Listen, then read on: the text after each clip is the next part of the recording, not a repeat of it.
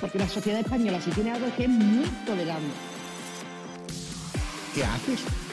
¿Cosas? Sí. ¿Cosas nazis? Sí, Peter, cosas nazis. Cosas nazis. Cosas nazis. Cos, cos, cos, cos, cos, cos, cos, cosas nazis. Hay un momento. Es que yo eso no lo he dicho. Confío en que, en que, en que hoy lo aprendas también, la verdad.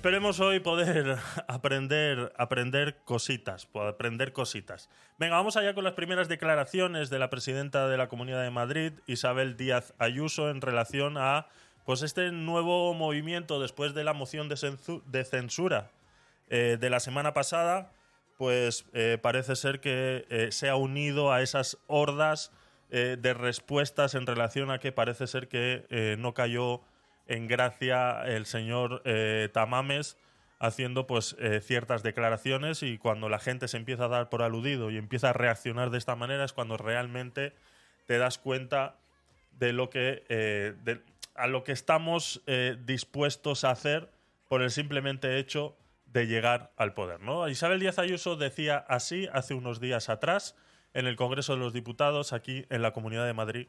Vamos allá. Monasterio, mire, definitivamente está claro que a partir de hoy es bueno que cada uno siga su camino. Yo tengo el máximo respeto por su formación política y la he tenido como nadie en esta Cámara durante los últimos cuatro años, en los momentos más difíciles, incluso cuando la hipocresía de la izquierda y no digamos de la ultraizquierda intentaban que ni siquiera ustedes tuvieran legitimidad para estar en las instituciones, algo que siempre defendí por encima de todo, a pesar de la propaganda gubernamental insoportable que vivimos en España. Porque en muchas ocasiones nos hemos entendido, pero desde luego la deriva que ha tomado su partido a mí no me va a arrastrar con ella.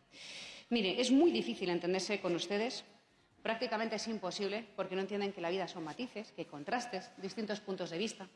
Y cuando parten, algunas veces de la razón, la pierden siempre por el camino con sus formas y con su pretendida superioridad moral, con un partido que les ha enseñado todo.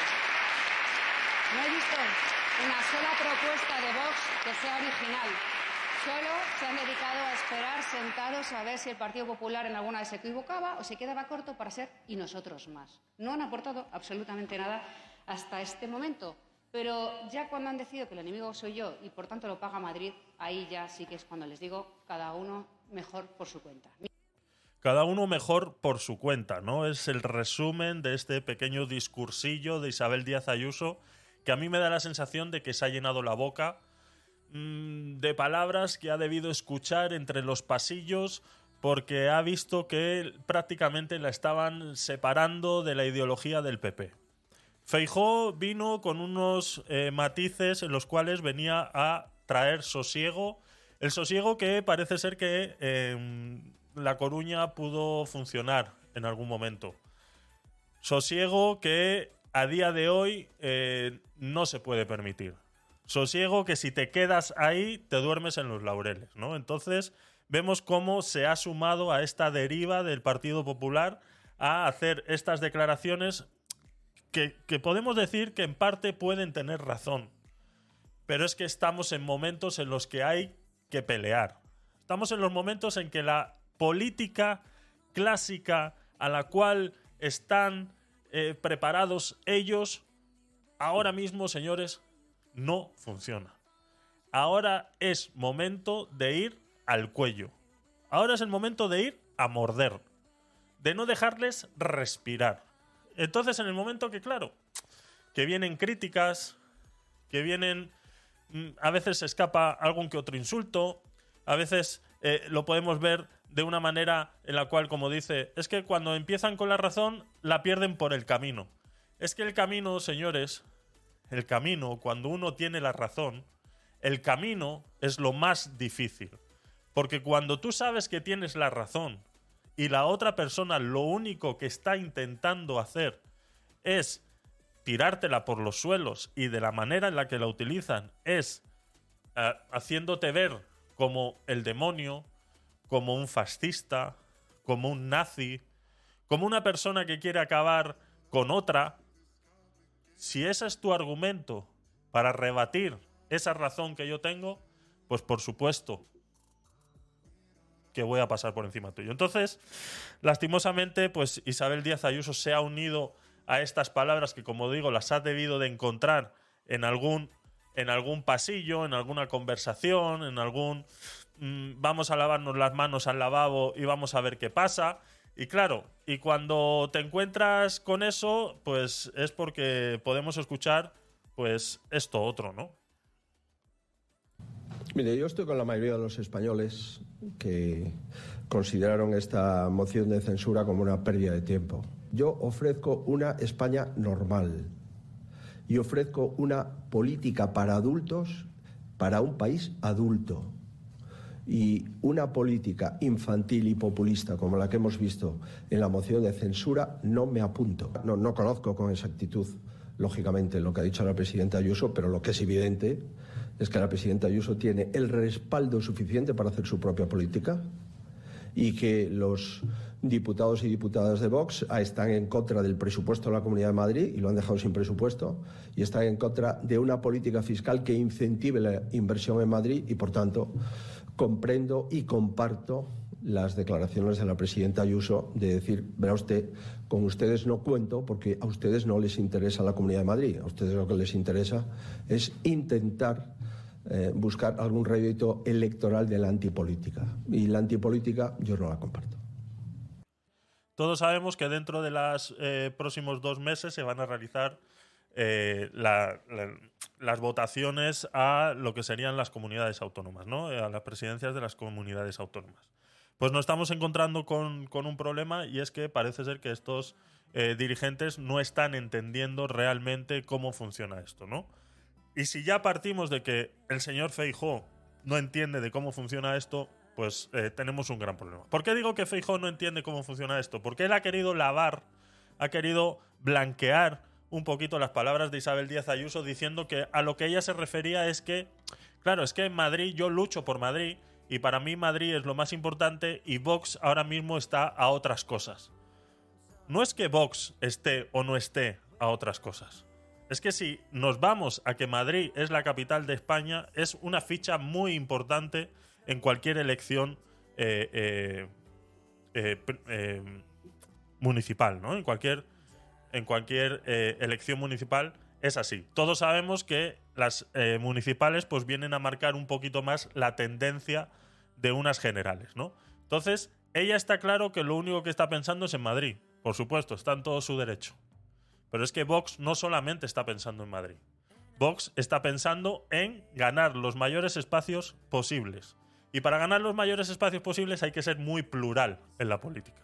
No podemos estar solamente hablando de IRPFs, de alquileres y de cosas que solamente le competen o donde más problemas tenemos es en Madrid por la gran sobrepoblación que tenemos y los grandes niveles y precios que hay en los alquileres y los precios en las comidas y el acceso que hay a las viviendas y el acceso que hay, el nivel de pobreza, etcétera, etcétera, etcétera, etcétera, Si solo vas a hablar de eso, pues bueno, pues quédate tú solo hablando de eso. Pero ahora no vengas a decirle a los demás que, claro, que es que como no están por Madrid, entonces Feijó está derivando un poquito y eh, eh, saliéndose un poquito de, la, de, lo que realmente de lo que realmente importa, ¿no? Y a todo esto, pues, eh, Monasterios, pues, hizo, hizo también sus, sus, declaraciones al respecto y, y decía así, ¿no? Hoy, Vox, hemos sufrido un nuevo ataque de la señora Ayuso, que ha dicho que se separan los caminos. Es una pena que en este último pleno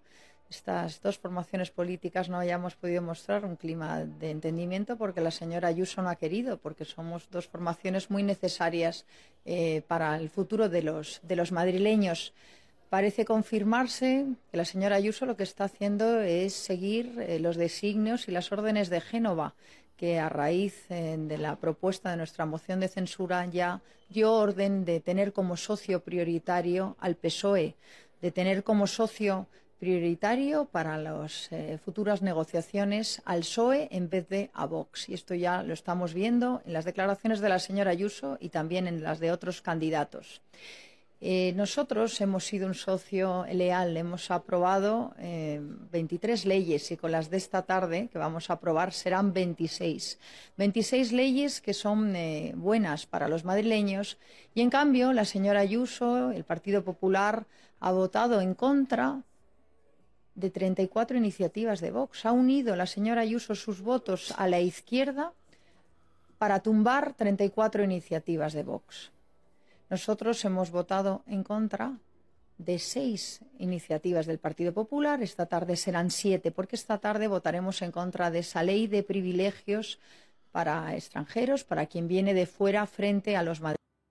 Está claro que ninguno de los dos ahora mismo está en la posición de querer hacer amigos. Están demostrando, tumbándose eh, eh, propuestas unos a otros como si esto fuera una guerra campal. Está claro que ninguno de los dos, eh, como digo, han venido a hacer amigos. Entonces, mm, ¿qué nos espera? ¿Qué nos espera? Pues nos espera que nosotros podamos hacer el cambio realmente, si realmente se pudiera hacer el cambio en las urnas. Ahora, cada uno tiene que tomar su propia decisión. Lo que yo sí puedo decir y saco en contexto de esto es lo que ya dijo Feijó en estos días, que si no era mayoría absoluta iba a dejar al PSOE gobernar. Mm, no sé a qué estamos jugando. No sé a qué estamos jugando. ¿Qué os parece? Pedro, adelante. ¿Qué tal?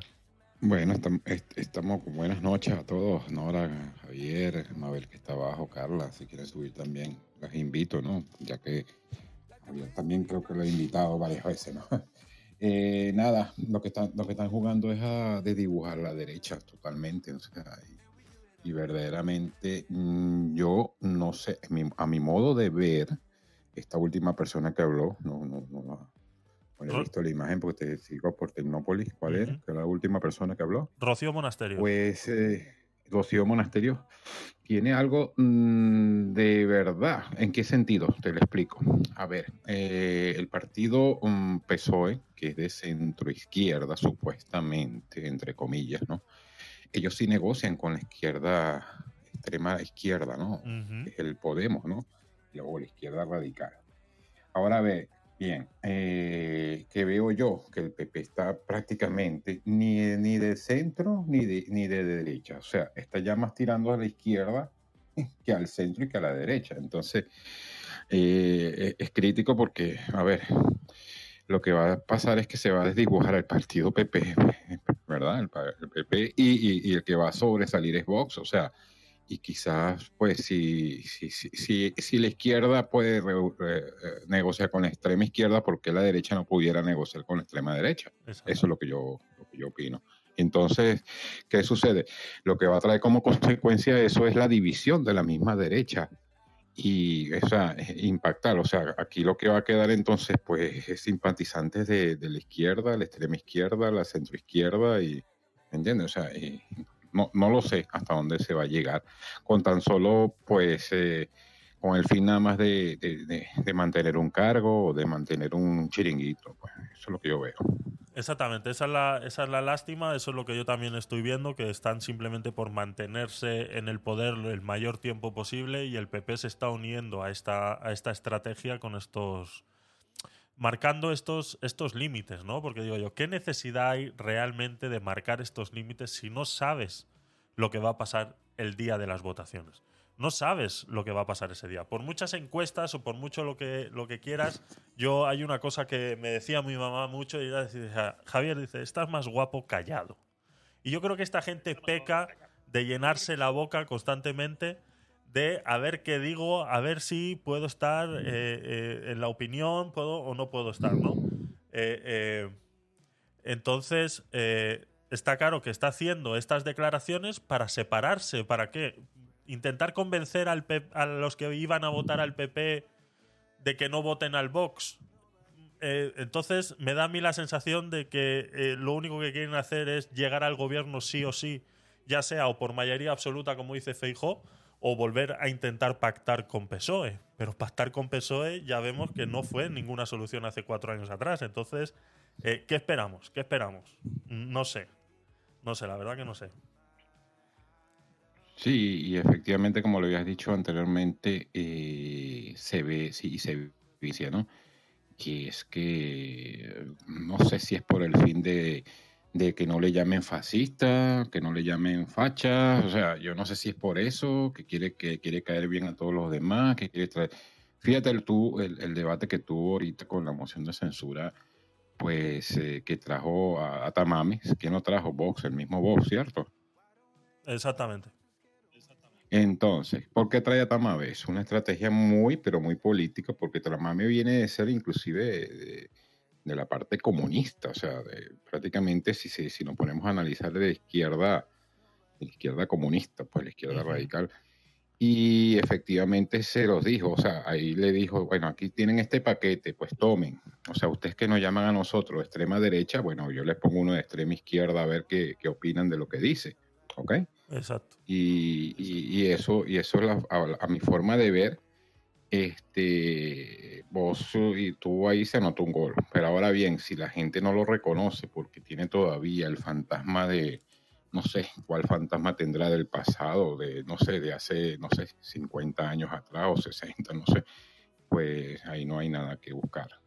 Exacto, nos dice eh, Joana en el chat de, Clubhouse, dice, Vox atacando al PP se equivoca, os recuerdo que la absoluta la tiene Ayuso. Yo creo también por ahí, vamos, yo siempre lo he visto, a mí lo único que me ha decepcionado de Ayuso esta vez son estas palabras de intentar separarse de Vox de esta manera. Puede ser, a mí me parece más un calentón del momento que realmente una, una guía eh, eh, tal o que está siguiendo demasiado la, la, ideología de, de, de, Feijó, ¿no? Entonces, eh, yo creo que la que tiene la batuta ahora mismo en el PP es, es Ayuso. Quien gane las elecciones municipales en Madrid va a ser más o menos lo que marque en la gran mayoría de los sitios si todo va bien entonces, eh, pues es un problema, es un problema, ¿no? Dice, por cierto, nos dice Joana también en el chat de Clubhouse, dice, por cierto, os habéis quedado atrás en las declaraciones de Feijó. Hace rato que dijo otra cosa. Vox le ha bloqueado los presupuestos, lo mismo que hicieron en Andalucía y provocaron el adelanto electoral. Eso digo yo. Eh, lo que dice Gatona también, eso es, me apunto a esa. Eh, pues sí, a ver, si es que es, todo un. A ver. A ver. Fede, no sé si. Sí, ya estás ahí. Fede, ¿qué tal? Eh, buenas noches, bienvenido. No sé si querías comentarnos algo al respecto de esto que estábamos hablando aquí.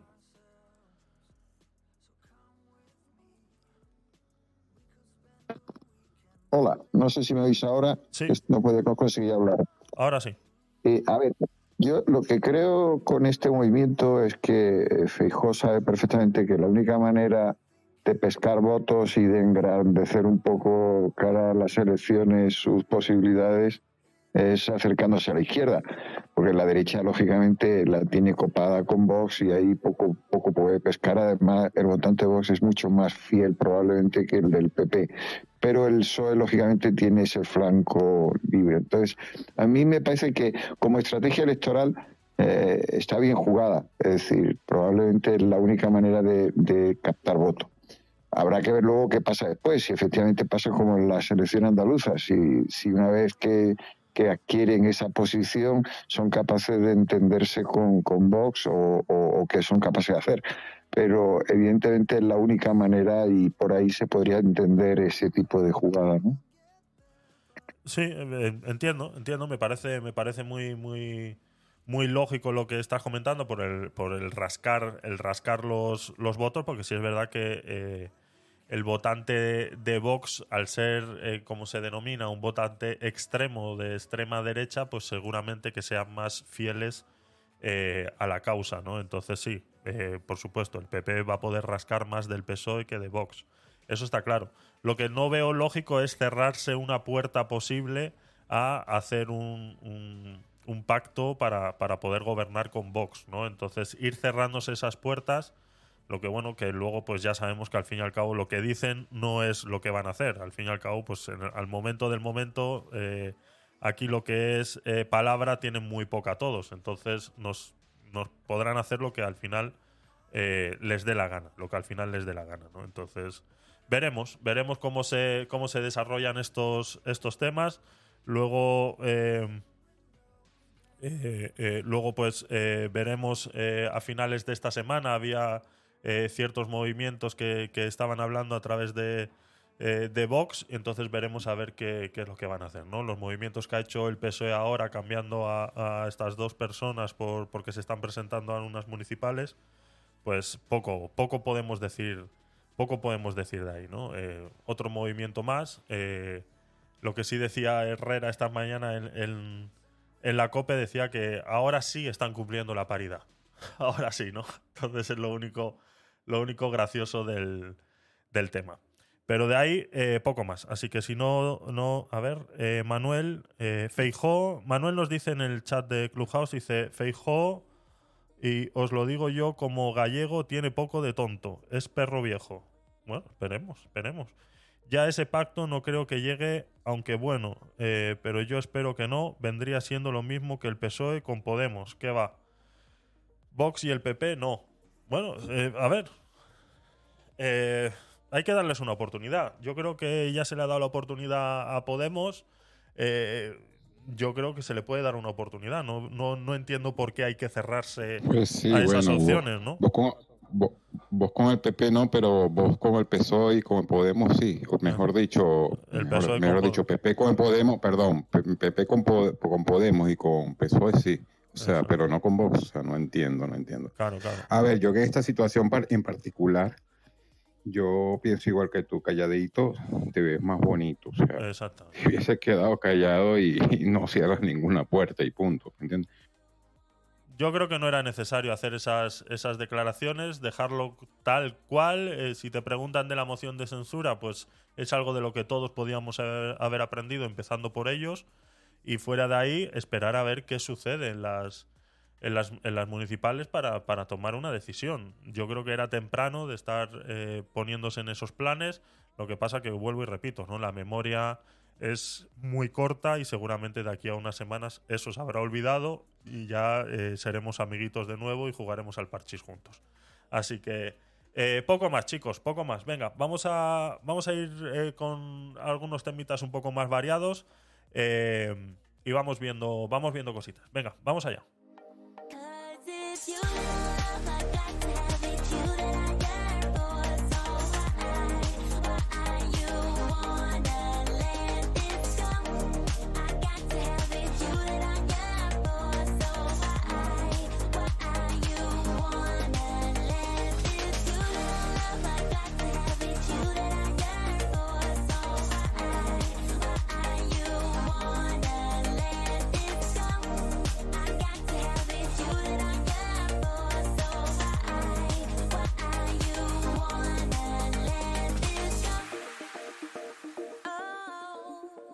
Se ratifica la decisión a través de Bruselas, la decisión de Alemania de eh, cancelar el veto, cancelar la prohibición de los motores de combustión en 2035. Ya estuvimos hablando de esta noticia hace varias semanas atrás en relación a que Alemania pues había dado cuenta que la electrificación del parque móvil eh, europeo no iba a ser tan fácil como algunos gobiernos lo estaban planteando, ¿no?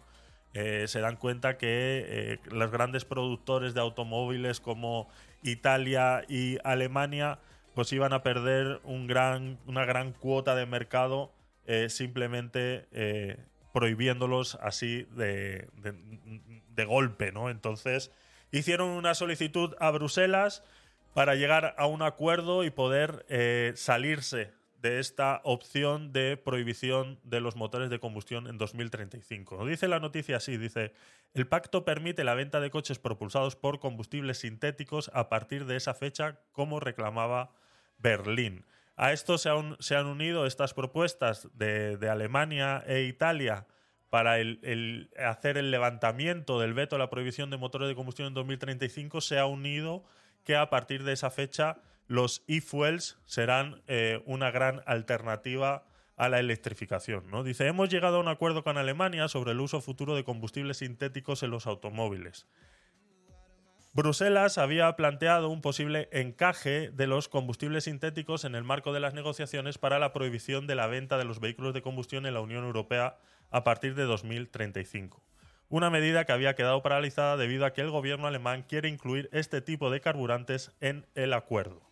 La prohibición de comercializar eh, vehículos de combustión, incluidos los de gasolina, diésel e híbridos, a partir de 2035, se aplazó sin nueva fecha por las dudas de último momento expresadas por Alemania e Italia y que podrían poner en riesgo la adopción de la nueva norma, que forma parte del paquete climático de la Unión Europea, que quieren impulsar esta legislatura para reducir al menos en un 55% las emisiones contaminantes del bloque en el horizonte de 2030 respecto a las comparaciones de 1990. La medida ya se aprobó en el Pleno del Parlamento Europeo el pasado 14 de febrero, pero fue en las negociaciones a nivel de embajadores donde Alemania mostró su reticencia sobre un acuerdo entre instituciones que ya se acordó en el pasado otoño. Dice, ahora vamos a trabajar para que se adopten los estándares de CO2 para automóviles lo antes posibles. Eh, Alemania se baja de este tren, Italia se baja de este tren, pero ¿cuál es la reacción española a esto. ¿Qué pasa? Ahora de repente la Agenda 2030 eh, podemos decidir si nos bajamos.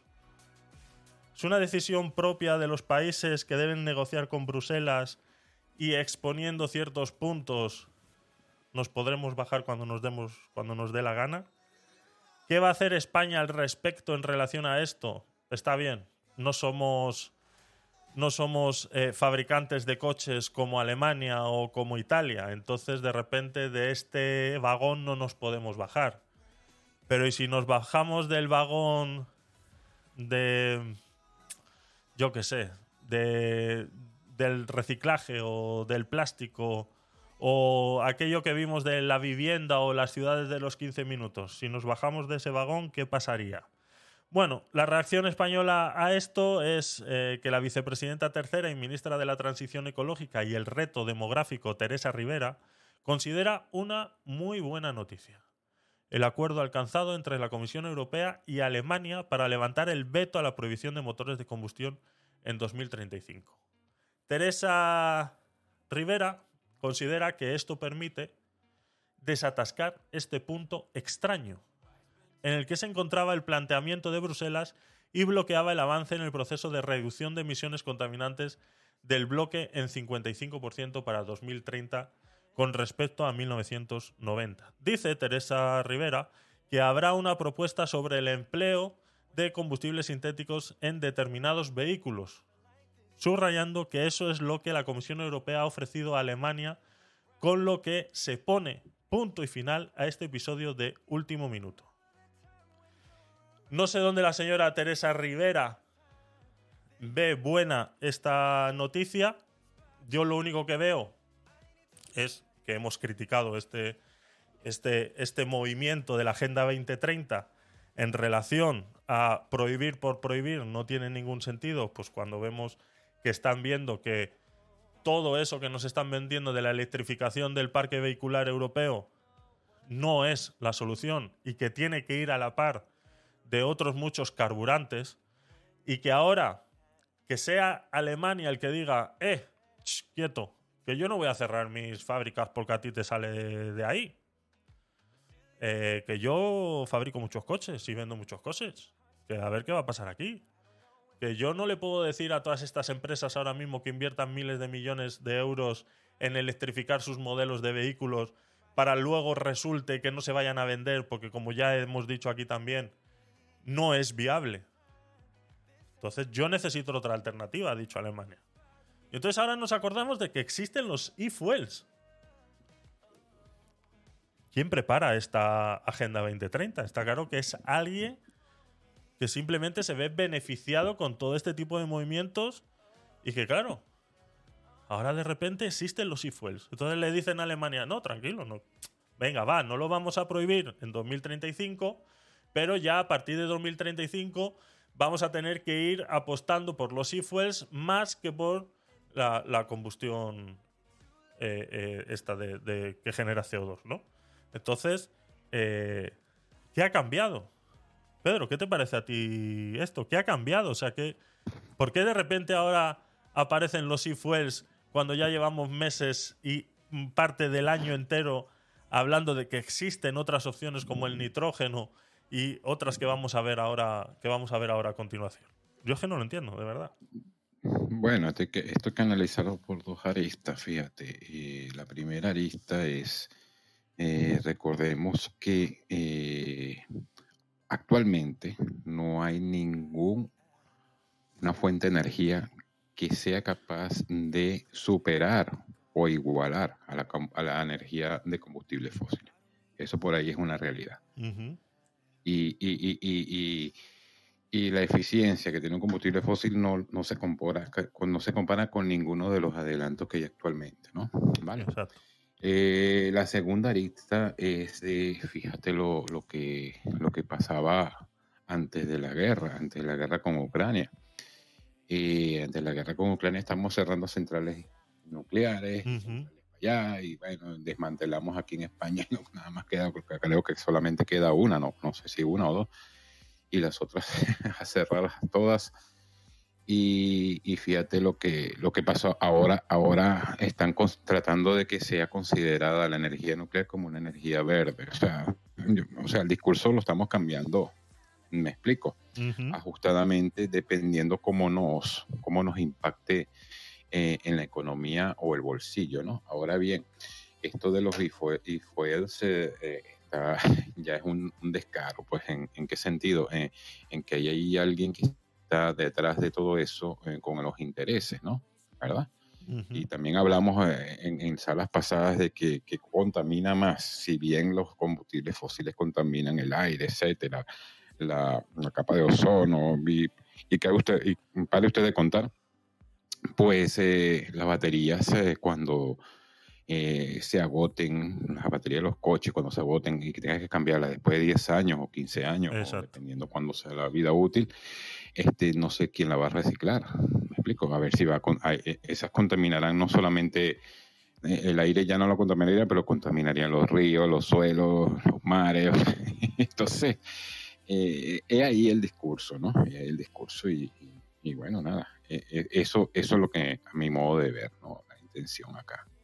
Exacto, es algo que ellos no, no han tenido en cuenta o parece ser que no han tenido en cuenta o se han querido callar, ¿no? Pues como cuando se callaron con, con el tema de las, de las energías atómicas, pues qué hacer con los residuos atómicos. Hasta el día de hoy hay muchas, muchas maneras y, y, no, no, no se ha sabido gestionar eh, de- de una buena manera, ¿no? Entonces, eh, pues es eso, es eso, ¿no? Es como que van detrás de, eh, del tema cuando otros expertos, realmente expertos, ya están hablando de ello, nadie les presta atención y los que toman las decisiones van, como se dice, a matacaballo, ¿no? Van detrás de lo que vaya sucediendo, detrás de la opinión para ir poniendo parche tras parche sin tomar decisiones coherentes en ningún momento, haciendo invertir miles de millones de dólares y de euros a, las empresas para intentar adaptarse a esas leyes absurdas que hacen de, de decretazo, de que, se reúnen cuatro en una oficina y toman decisiones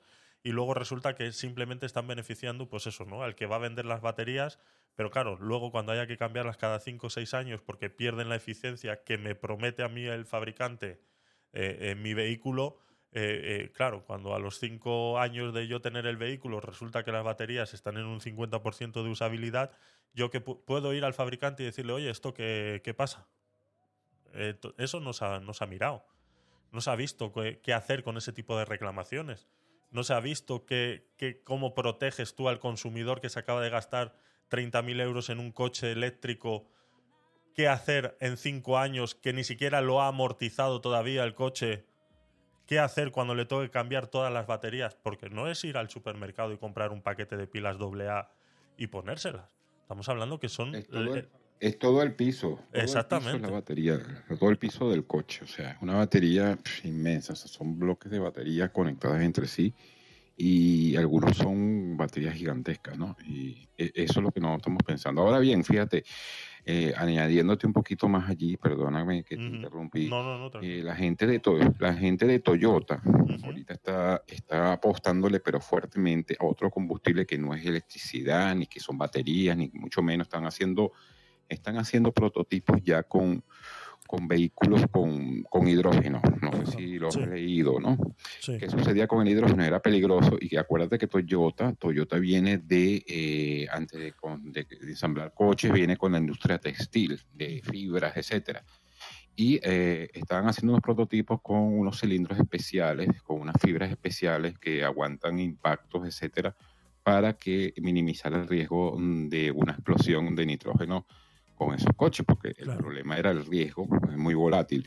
Ese, y yo considero que ese es el único, el único combustible de verdad que, que emite casi cero emisiones, cero casi.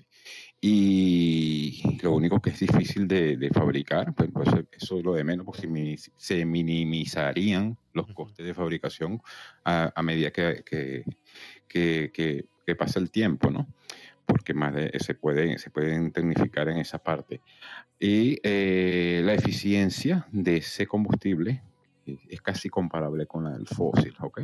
Pero eh, eso es los únicos dos parámetros que... Pero a nadie le, le interesa eso. ¿Por qué? Porque China fabrica las baterías. China es el, el que tiene el monopolio del litio y de todos los materiales. Ahorita lo ha comprado casi, casi todos en todos los países que lo producen, etcétera, el cadmio, etcétera, todo. Y, bueno, yo creo que detrás de eso hay un, una gran matriz de interés a nivel mundial. ¿Y, y quién dirige la Agenda 2030? No se sabe. Bueno, ahí lo dejo sobre la mesa. Ahora, lo que sí es muy claro es que los políticos no son científicos ni son ingenieros. O sea, e- e- eso queda muy claro. Exactamente. No son, no son realmente los expertos, ¿no? Y como decíamos en esta noticia en la que Alemania se ha bajado de este vagón del tren 2030, al igual que Italia, ha sido agregar la condición de agregar pues, la posibilidad de poder eh, gestionar los e-fuels. Ahora, ¿qué son los e-fuels? Porque hemos hablado de hidrógeno verde y alguna otra alternativa que había por ahí, pero ahora de repente ha salido eh, pues esto de los e-fuels, ¿no? Pues a todo lo que pongamos una E por delante, pues es ecológico, ¿no? Entonces, ¿qué son los combustibles ecológicos? Dice la noticia, aunque la propulsión aunque la propulsión eléctrica con batería se va a extender, esto no excluye a los motores de combustión. Dentro del ámbito del automóvil hay una flota de 1.300 millones de vehículos circulando hoy en todo el mundo y esa cifra no parece que vaya a disminuir en las dos próximas décadas. En todo caso, no será fácil reemplazar la combustión en sectores como la aviación o en sus usos específicos como los grupos electrógenos de respaldo en hospitales o hasta bombas en vehículos antiincendios. Por esta razón, Porsche, atención, está llevando a cabo una iniciativa para el desarrollo de la producción de carburantes sintéticos o e-fuels. A principios de 2022, Porsche invirtió 75 millones de dólares estadounidenses en un grupo de empresas que desarrollan proyectos internacionales para instalar plantas de producción de combustibles sintéticos. Entre ellos, entre estos proyectos, está la planta piloto Aru Oni en Punta Arenas, Chile, iniciada por Porsche e implementada con socios como Siemens Energy y ExxonMobil. Uno de los eh, dos elementos principales que se emplean en Aru Oni es el aire. ¿Vale? Vamos a explicar un poquito cómo funcionan los e-fuels y qué es lo que vienen eh, eh, a reemplazar, ¿no? ¿Qué es lo que vienen a reemplazar y cuál sería la diferencia con esta otra que sería el hidrógeno verde, este que ya estuvimos hablando también, incluso en un aguacate sin hueso, hicimos un capítulo bastante extenso hablando sobre el hidrógeno verde y todas las barreras que todavía tenía que romper para que este fuera eh, viable y como bien ha dicho Pedro hace un momento, se pueda asemejar a lo que es eh, la eficiencia energética de los combustibles fósiles, ¿no? Entonces, ahora vienen los e-fuels a la batalla. Dice, la plancha, a, la, la plancha. La planta aprovecha las excepcionales características de su ubicación para hacer uso de la energía eólica. ¿Vale? Como hemos dicho, el primer componente de esta planta, porque son varios procesos por los que van a pasar y extraer ciertos componentes eh, eh, de la atmósfera y, demás para convertir esto en, en e-fuels, ¿no? Entonces el proceso empieza por un aprovechamiento excepcional de las características, ya sea de la ubicación exclusiva de esta planta, eh, a, través del uso de la energía eólica. ¿no? Dice, el viento en la provincia de Magallanes, al sur de Chile, es intenso y sopla siempre en la misma dirección. Para la, la planta, eh, con una sola turbina se están generando unos 3,4 megavatios, ¿no? Y hablan de que en la siguiente fase el parque eólico se ampliaría a unos 280 megavatios. Cuando alcance una escala industrial, multiplicará por 100 esa potencia, ¿no? Estamos hablando de un sitio estratégico en el planeta en el cual, pues como bien ha, ha, dicho aquí, la dirección del viento siempre es la misma y constante, ¿no? Parece ser que eh, ellos creen que pueden aprovechar esto de esta manera. De momento solamente tienen una hélice, un, una turbina eólica generando 3,4 megavatios. El otro elemento que van a utilizar en esta planta es el elemento esencial, que es el agua. Con la electricidad extraída eólicamente,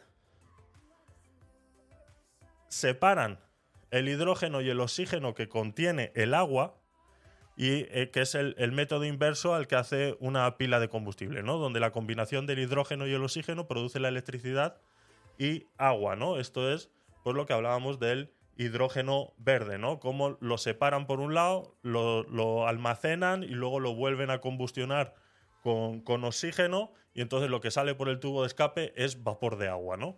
Pues esto es el hidrógeno verde. Lo que pasa que aquí lo que estamos haciendo es la parte de separación del agua, ¿no? Extraer el hidrógeno y el oxígeno que contienen el agua en esta parte de la planta, pero lo vamos a utilizar de manera diferente, que es lo que a mí me ha llamado muchísimo eh, la atención. Y bueno, es un poco técnico el texto, pero yo creo que voy a intentar simplificarlo lo mejor que se pueda, ¿no? En, eh, a ver, ¿por dónde estaba?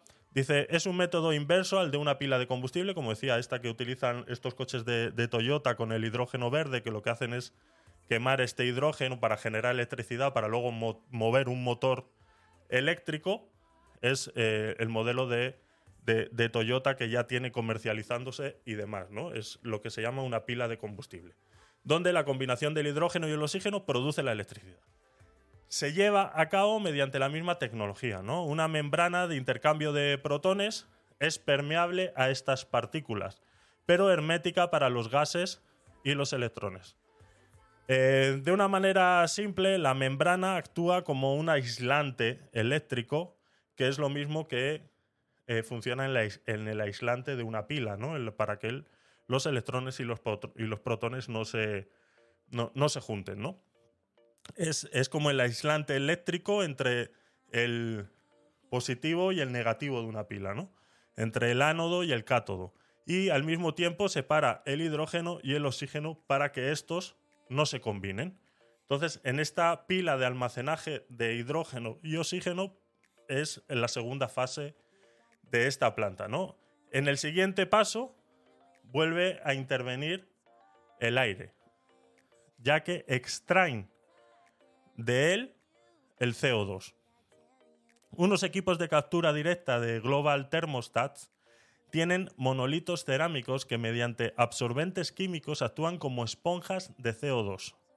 Posteriormente se recoge ese gas con vapor de agua a baja temperatura. Con hidrógeno por una parte, dióxido de carbono por la otra.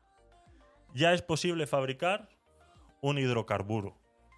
Se combina para formar primero el llamado gas sintético o sintegas y tras pasar por un catalizador se convierte en metanol o más concretamente e-metanol, ya que proviene de una fuente de energía renovable como es la turbina eólica que hemos hablado, el agua que divide este hidrógeno para luego ser mezclado con este CO2 y generar el hidrocarburo.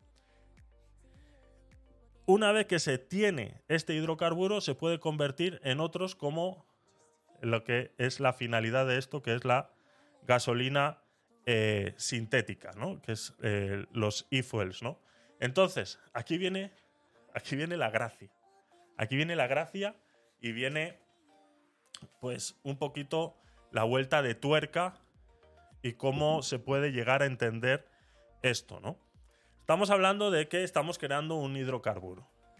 Un hidrocarburo, al fin y al cabo, necesita una combustión. Y esta combustión, nos guste o no, no hay manera de que no genere CO2. Ahora bien, cuando tú le haces esta pregunta a estos científicos, te dicen, no, claro. Está claro, o sea, sabemos. Combustión, CO2. Pero nosotros lo que queremos evitar es el CO2. Entonces, ¿cómo me estás diciendo que esto es un ifuel y lo que vamos a evitar es el CO2? Y aquí viene la respuesta, ¿no? Dice, al quemar este carburante, atención a las palabras en negrita y mayúscula entre una frase ordinaria, dice, no se añade CO2 a la atmósfera. Precisamente porque se utiliza el que anteriormente estaba en ella.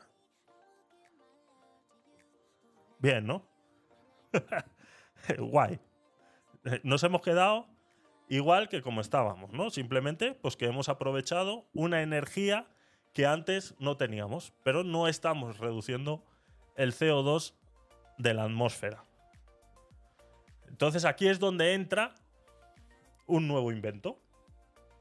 Aquí es donde entra un nuevo mm, invento que eh, también creo que hablamos en su día y que es el guardar este CO2 excedente y convertirlo en eh, piedras. ¿Vale? Tú hablas con esta gente que está preparando todo esto y pues eso, ¿no? Le dices, pero vale, esto genera CO2. Sí, pero es que es, que es el mismo que yo he extraído. Digo, vale, pero es que lo que yo quiero es reducir el CO2 porque hemos llegado a una propuesta en la que eh, en 2030 tenemos que reducir el 55% ya no solo de las emisiones, sino del efecto invernadero este que estamos teniendo, ¿no? Entonces, eh, ¿qué hacemos con ese CO2 que ahora mismo no, no está en la atmósfera, está creando ese efecto invernadero y eh, tenemos que hacer algo, ¿no? Pues entonces viene una startup irlandesa y dice, pues ya lo estamos haciendo, dice, llevamos muchos años haciendo esto, y lo estamos utilizando incluso como parte de combustible. Dice, una startup irlandesa ya lo está haciendo y podría suponer un cambio radical para frenar el cambio climático. Dice, ¿cómo funciona? CarFix, con sede en Reykjavik, está abordando una pieza clave del rompecabezas del cambio climático para convertir el dióxido de carbono en rocas, lo que permite que el gas de efecto invernadero se almacene para siempre en lugar de escapar a la atmósfera y atrapar el calor. ¿Cómo dicen? Dice, se captura y se disuelve el CO2 en agua. O sea, el mismo proceso que hemos visto antes para crear los e-fuels es la primera fase de este proceso, ¿no? Ellos capturan a través de esas, de esas eh, campanas gigantes que capturan y a través de eh, bajas temperaturas, eh, perdón, de temperaturas medias del agua, pues estas se termina fusionando con el agua y generan, se disuelven en agua, ¿no? El CO2 se disuelve en agua y luego se inyecta este que en el otro sitio lo van a utilizar para hacer e-fuels. Aquí lo que van a hacer es con este excedente de CO2 que hay en la atmósfera y que genera este efecto invernadero, lo van a inyectar en el suelo y este en menos de dos años se convierte en piedra. Y es una tecnología eh, fácilmente accesible y escalable. Dice, es barata, económica y respetuosa con el medio ambiente. Dice, básicamente estamos haciendo lo mismo que hace la naturaleza y que ha estado haciendo durante millones de años, ¿no? Por lo que estamos ayudando a que la naturaleza se ayude a sí misma, decían los responsables de esta compañía. Dice, ¿dónde lo meten? ¿No? Le pregunta al periodista que le estaba haciendo la entrevista. Dice, ¿dónde lo meten? Dice, durante este proceso se almacena en formaciones geológicas profundas el CO2 se convierte en una forma líquida a alta presión conocida como CO2 supercrítico y este se inyecta directamente en rocas sedimentarias en depósitos de petróleo y gas agotados y lechos de carbón en formaciones salinas. La tecnología que hay detrás hasta el momento eh, está en auge y que pueden funcionar de dos formas. Dice, la primera es la más básica, se llama captura de carbono, donde el gas queda atrapado eh, en las chimeneas de las fábricas y centrales eléctricas antes de escapar a la atmósfera, o la segunda, que es la más desafiante y es la que estaban hablando antes, es la eliminación de carbono, es decir, la extracción del CO2 del aire que nos rodea, ¿no? Que es el proceso anterior. Creo que esto es, como ya he dicho eh, alguna vez, en contra de esa, esa electrificación que quieren hacer de la energía y que quieren que sea todo eh, eh, eh, vehículos eléctricos y que sea todo de esta manera, no es la solución. Alemania ya se ha dado cuenta de esto, ya ha puesto un stop a esta deriva de la Agenda 2030 en relación a esto y vemos cómo realmente los expertos y realmente la gente que sí realmente quiere hacer un cambio y que sí realmente quiere encontrar una solución, prácticamente ya la tiene, ¿no? Ahora lo único que hace falta es que toda esta gente de Bruselas y todos estos encorbatados de trajes muy bonitos y muy caros se pongan de acuerdo y le den eh, salida viable a todos estos proyectos que realmente están dando una solución a todos estos problemas y que, sobre todo, y lo más importante para resolver todo esto, es eh, hacerlo juntos que no sea una por encima de otra. Esto funciona de manera conjunta. Es una solución que funciona de manera conjunta. No todo el mundo va a poder tener un coche eléctrico y no todo el mundo va a poder tener un coche eh, por hidrógeno. Y asimismo, eh, no todas las fábricas o no todos los países están en la disposición de poder montar estas megaplantas eh, capturadoras de CO2 que puedan conectar directamente a las chimeneas, como en China, que ya sabemos todo el, proceso, o Japón incluso, que, varias veces se les ha, ha eh, dejado correr en relación a todo este, a todo este tema, ¿no? Entonces, mm, es, yo creo que ahí está la clave. Yo creo que hay que hacerlo en conjunto, hay que sumar todos estos proyectos y que todos estos proyectos sean realmente parte de la solución y que los políticos dejen de ser parte del problema. Em, Rafa, buenas noches, bienvenido. ¿Qué tal por Cancún? No sé si quieres comentarnos algo al respecto sobre esto que estaba sobre esto que estaba diciendo. De la carbonización energética. Buenas noches a todos, por cierto, muy bien desde Cancún. No sé, es lo que hemos hablado muchas veces, ¿no? Del, el tema de la energía tiene grandes retos por delante. Eh, hace falta incrementar la eficiencia energética porque está aumentando el consumo energético. Esto que estaba hablando del, bueno, de la carbonización, de los e-fuels y demás, conlleva un gran uso energético previo básicamente para, para conseguir un combustible. La diferencia de los combustibles, digamos, en la ecuación energética es que los combustibles fósiles ya los tenemos creados, los tenemos formados. Para los combustibles sintéticos hay que invertir mucho trabajo, mucha inversión y luego mucha unidad de energía. Mm, lo de Francia, bueno, lo de Francia y lo de Alemania, en general lo de Europa. Yo mm, Entiendo ese veto al motor de combustión como un intento también de la independencia energética en Europa. En Europa dependemos mucho mm, de la energía exterior. Me inclino o me gustaría pensar que es una especie de llamada al exterior diciendo, señores, no vamos a depender o vamos a intentar depender menos de energías que tengamos que importar. Vamos a prepararnos para ser energéticamente independientes. Yo creo que va por ahí la cosa. Creo que deberán convivir distintas, en cuanto a, vehículos y a movilidad, yo creo que van a tener, que convivir distintas formas de, energizar a esos vehículos en función pues, de la tarea, de la potencia y del peso del vehículo. No, no, no, me estoy, no me puedo imaginar un camión eléctrico, la verdad. No me puedo imaginar un, tractor eléctrico. En el mejor de los casos, me puedo imaginar a lo mejor un tractor a gas. Pero, por ejemplo, los camiones a gas ya hay.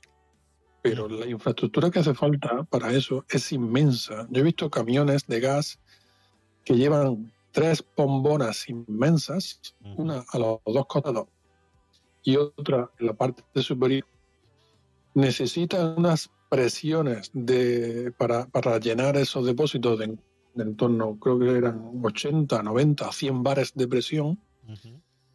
Entonces, ya no estoy hablando de lo que cuesta a lo mejor mm, sintetizar o, o hacer el combustible. Es que la, la propia infraestructura para, para llevar a cabo la rutina de llenar los depósitos de un camión eh, es peligrosa. No, no, es tan sencillo como el que le echas unos litros de gasolina a un vehículo.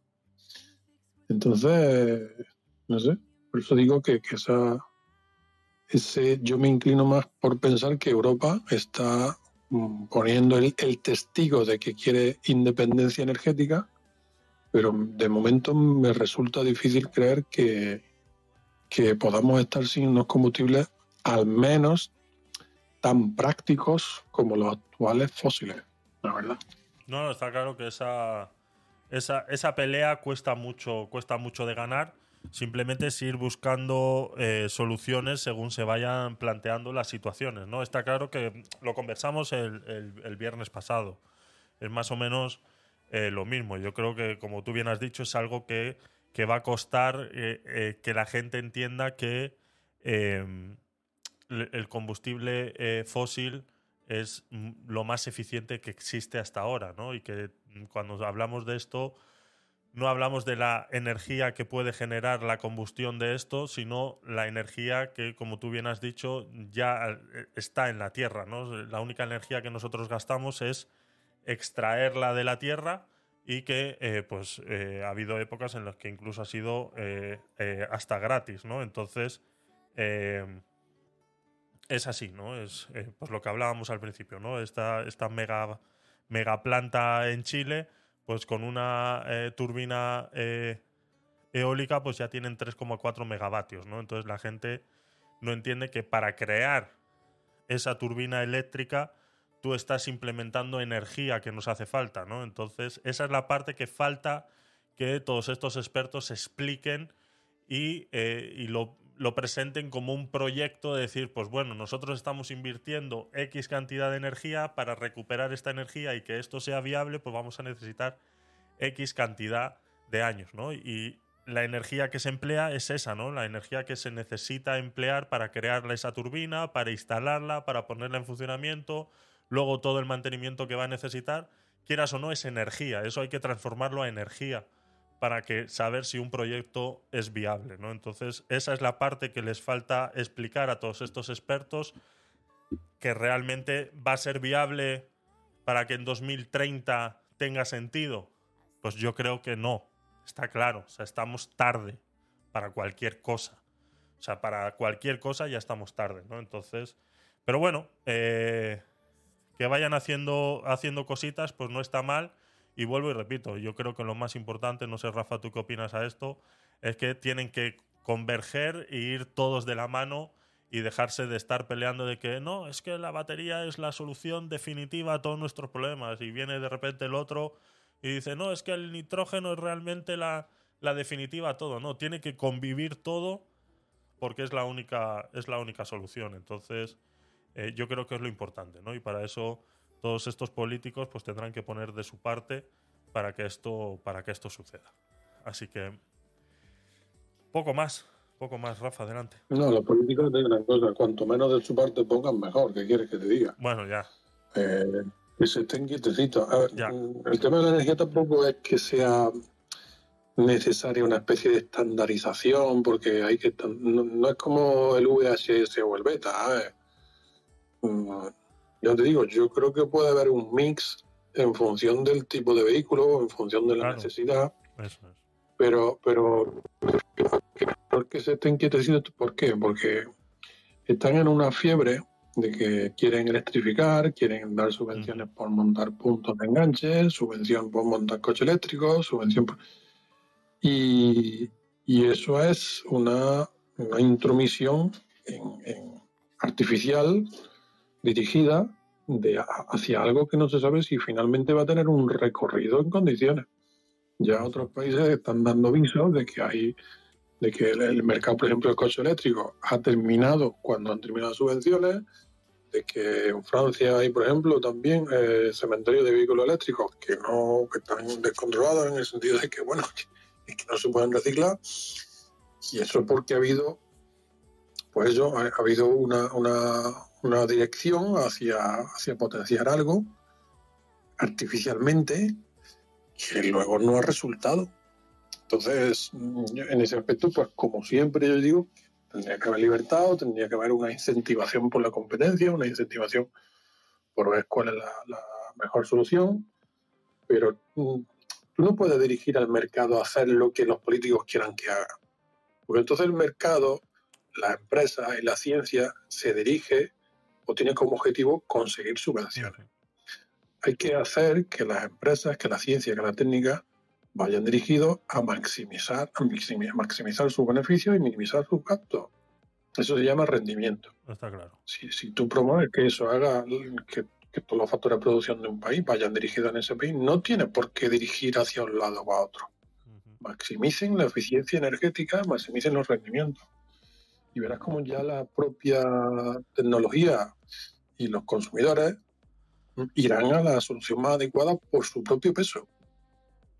Sí, ahí estamos, estamos de acuerdo, Rafa. Sí, yo ya sabes que yo soy del pensamiento en que cuanto menos Estado, eh, mejor, ¿no? Pero sí tenemos que, tampoco podemos ser ingenuos y olvidarnos de que ellos son los que controlan la, la mayor parte del suelo donde estas empresas pueden ejercer eh, todo, este, todo este tipo de, implementación de todas estas plantas, ¿no? Estábamos hablando de esta de, eh, de, de Chile y estamos hablando que esto es en mitad del desierto y yo me imagino que esto tendrá que tener alguna eh, eh, permiso por parte en la que quieras o no hay un gobernante y un político de por medio que tiene que dar el visto bueno para que esto para que esto se pueda realizar no entonces esa es la parte en la que digo que estos políticos tienen que poner de su parte y darle salida y darle vía libre a todos estos proyectos para que el día de mañana se puedan llevar a cabo sin tanto sufrimiento, ¿no? Por eso hablaba de lo de la Agenda 2030, que, pues eso, plantearse 2030, ¿quién ha decidido 2030?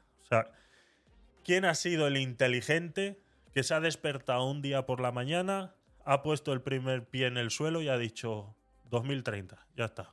Ese es el día en el que se va a solucionar todo, ¿no? Como si fuera una película de ciencia ficción o como cuando nos pasó con el cambio de, siglo y los ordenadores que se iban a volver locos, etcétera, etcétera, etcétera, ¿no? O sea, mm, ¿quién se le ocurrió eso, no? Por eso, ¿qué político decidió que el año 2030 iba a ser? Entonces, claro, estamos dándonos cuenta de que no es viable. Entonces, si dejaran a los expertos trabajar y dejaran a los profesionales trabajar, no estaríamos en este problema. Entonces, son ellos los que tienen que poner de su parte para dejar a estos profesionales trabajar. No estoy diciendo que sean ellos los que dictaminen la línea en la que estas empresas tienen que ir. ¿no? Simplemente estas empresas ya saben lo que tienen que hacer, como tú bien has dicho, pues eh, son ellos los, los principales eh, eh, interesados en que esto funcione. Entonces, cuando una misma empresa es interesada de que su propia empresa funcione, va a hacer todo lo posible para que sea así. Cuando una empresa es creada en base a una petición de un gobierno, pues se van a basar en que, pues, vale, tú quieres esto, pues yo te pongo esto. Pues es como cuando va un electricista a tu casa y el electricista te dice, no, es que la línea yo la tengo que pasar por aquí porque por aquí es más eficiente, vas a tener menos problemas. Y dice, ya, pero es que ahí está fea. Yo necesito que esté más bonita. Dice, ah, bueno, pues si tú lo quieres más bonito, entonces va a dejar de ser eficiente, va a dejar de ser tal. Dice, vale, pues ya está. Pues entonces ese es el problema, ¿no? Que cuando nos, nos guiamos por lo bonito, por lo... Por, por, eh, eh, por, por el dinero que yo puedo sacar el día de mañana por haberte hecho este favor, pues es, es lo, que, es lo que están haciendo los políticos, ¿no? Pues entonces, por eso lo digo que ellos son los que tienen que poner de su parte. Así que... Una pregunta que se me ocurre es que no sé qué habrán pensado los políticos de la Unión Europea para cubrir lo que dejen de recaudar en conceptos de, de los impuestos de hidrocarburos. Claro. Los impuestos de hidrocarburos son un pasote. Si empiezan a prohibir en 2035 los vehículos, los motores de combustión, evidentemente va a haber menor recaudación por impuestos de hidrocarburos. Entiendo que seguirán circulando los vehículos que ya se vendieron antes, pero esa recaudación tendrán que sacarla de algún sitio, ¿eh? Es preocupante, sí. Es preocupante saber qué es lo que se les va a ocurrir en la cabecita. Pero bueno, eh, vamos a ver, esperemos. No nos adelantemos a los hechos. Pero está claro que no plantea nada bueno porque volvemos a lo mismo. Eh, ahora mismo, eh, por ejemplo, España es un país que está endeudado un montón, o sea, un, un 125% sobre su Producto Interior Bruto. Entonces, cualquier impuesto ahora mismo es poco. Cuanto más puedan poner, mejor. Entonces, perder esos impuestos, como tú bien has dicho, de los hidrocarburos, es un agujero enorme. O sea, no lo pueden dejar. Entonces lo van a tener que meter por otro sitio. Ya sea, pues, eh, como hicieron con el impuesto al sol o eh, cualquier, cualquier otra cosa. Se les ocurrirá. O sea, eso está claro. Simplemente es trasladar de un número a otro en una hoja de Excel y lo tienen muy fácil, porque como al final hacen lo que les da la gana, va a ser así, ¿no? Y lo pagaremos de otra manera y lo terminaremos pagando, pues, eh, eh, los mismos de siempre. Entonces, sí, es, es, es crítico porque es un agujero muy grande, ¿no? Es como cuando hemos hablado muchas veces del tabaco, ¿no? Es que prohibir el tabaco, ya. Pues, ¿Tú te crees que, que realmente el problema es la gente que... No, es que claro, si prohibimos el tabaco, la seguridad social dejaría de estar inundada de gente enferma por cáncer de pulmón, etc. Digo, ya. ¿Tú te crees que eso es lo que les importa a ellos realmente, no?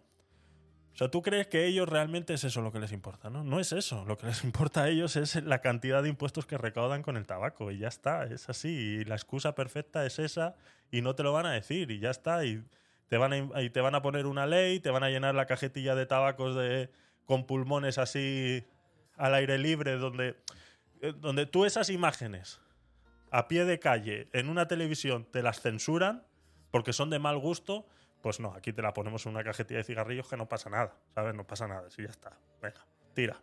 A ver si la gente se conciencia y por arte de magia la gente deja de fumar, ¿no? Pero ¿para qué lo vamos a prohibir? No. Está claro, son impuestos y ya está. O sea, y el que no lo quiera ver así, eh, pues eh, lo siento. O sea, vives en un mundo de fantasía y ya está. No hay más. Así que nada. Pues venga, eh, pasamos de temita. Vamos allá. You take all my wrongs and make them better. Yeah, you, you're making me wanna try forever. I feel so free. I'm a sweet baby.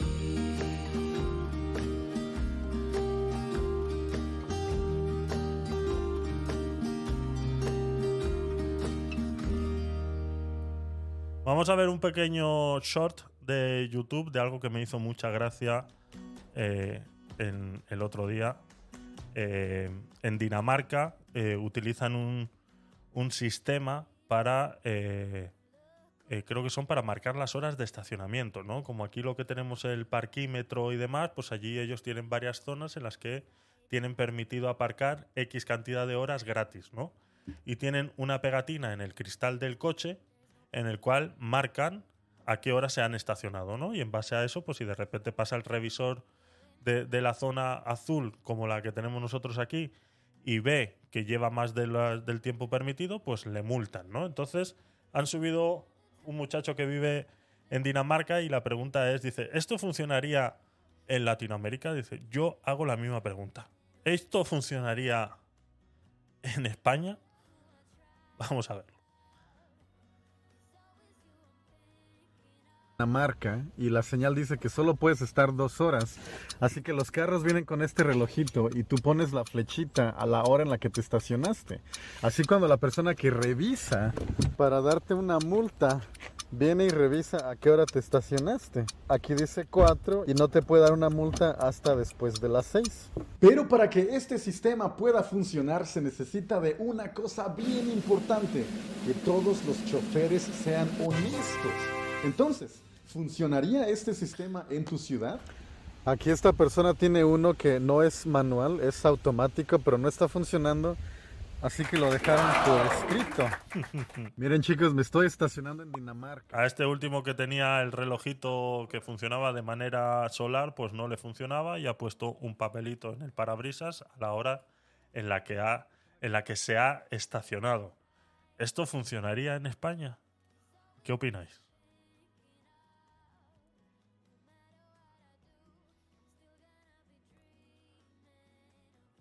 Cri, cri, Cri, cri. Si es, si es pagando, seguro que sí.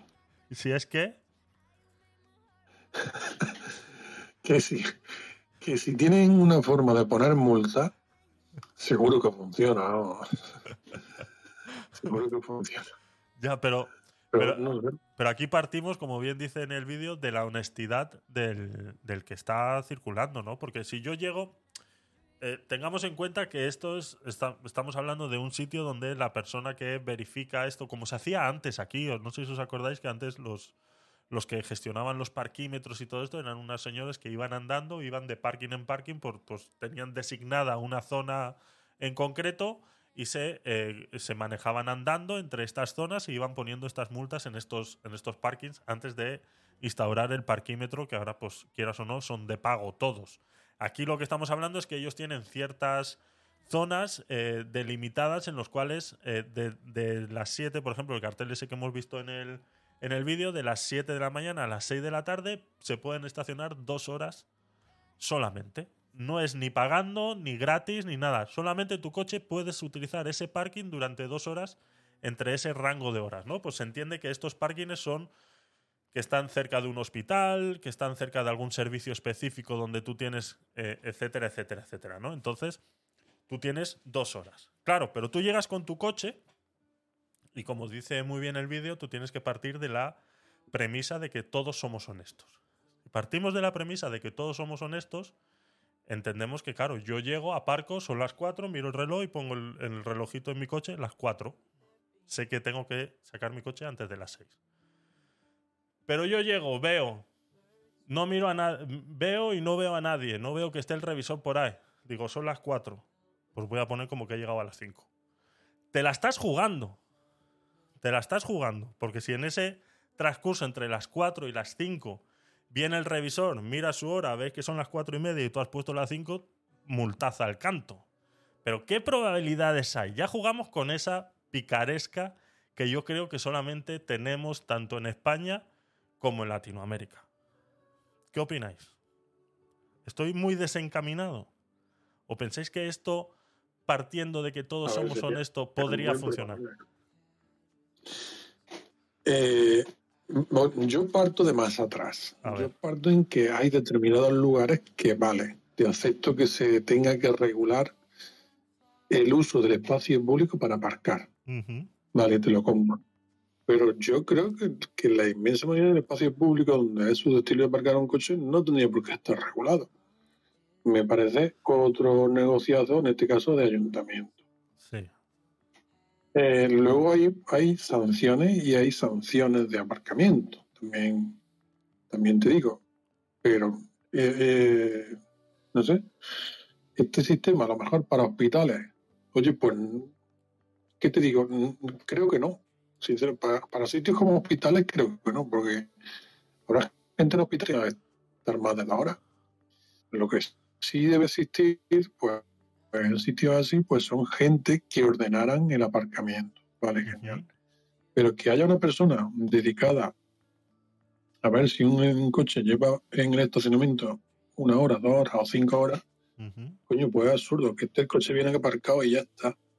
Entiendo que cerca de los hospitales, normalmente, pues a lo mejor no es una zona residencial y no es que vaya a dejar el coche allí por gusto nadie toda la noche o, o una semana.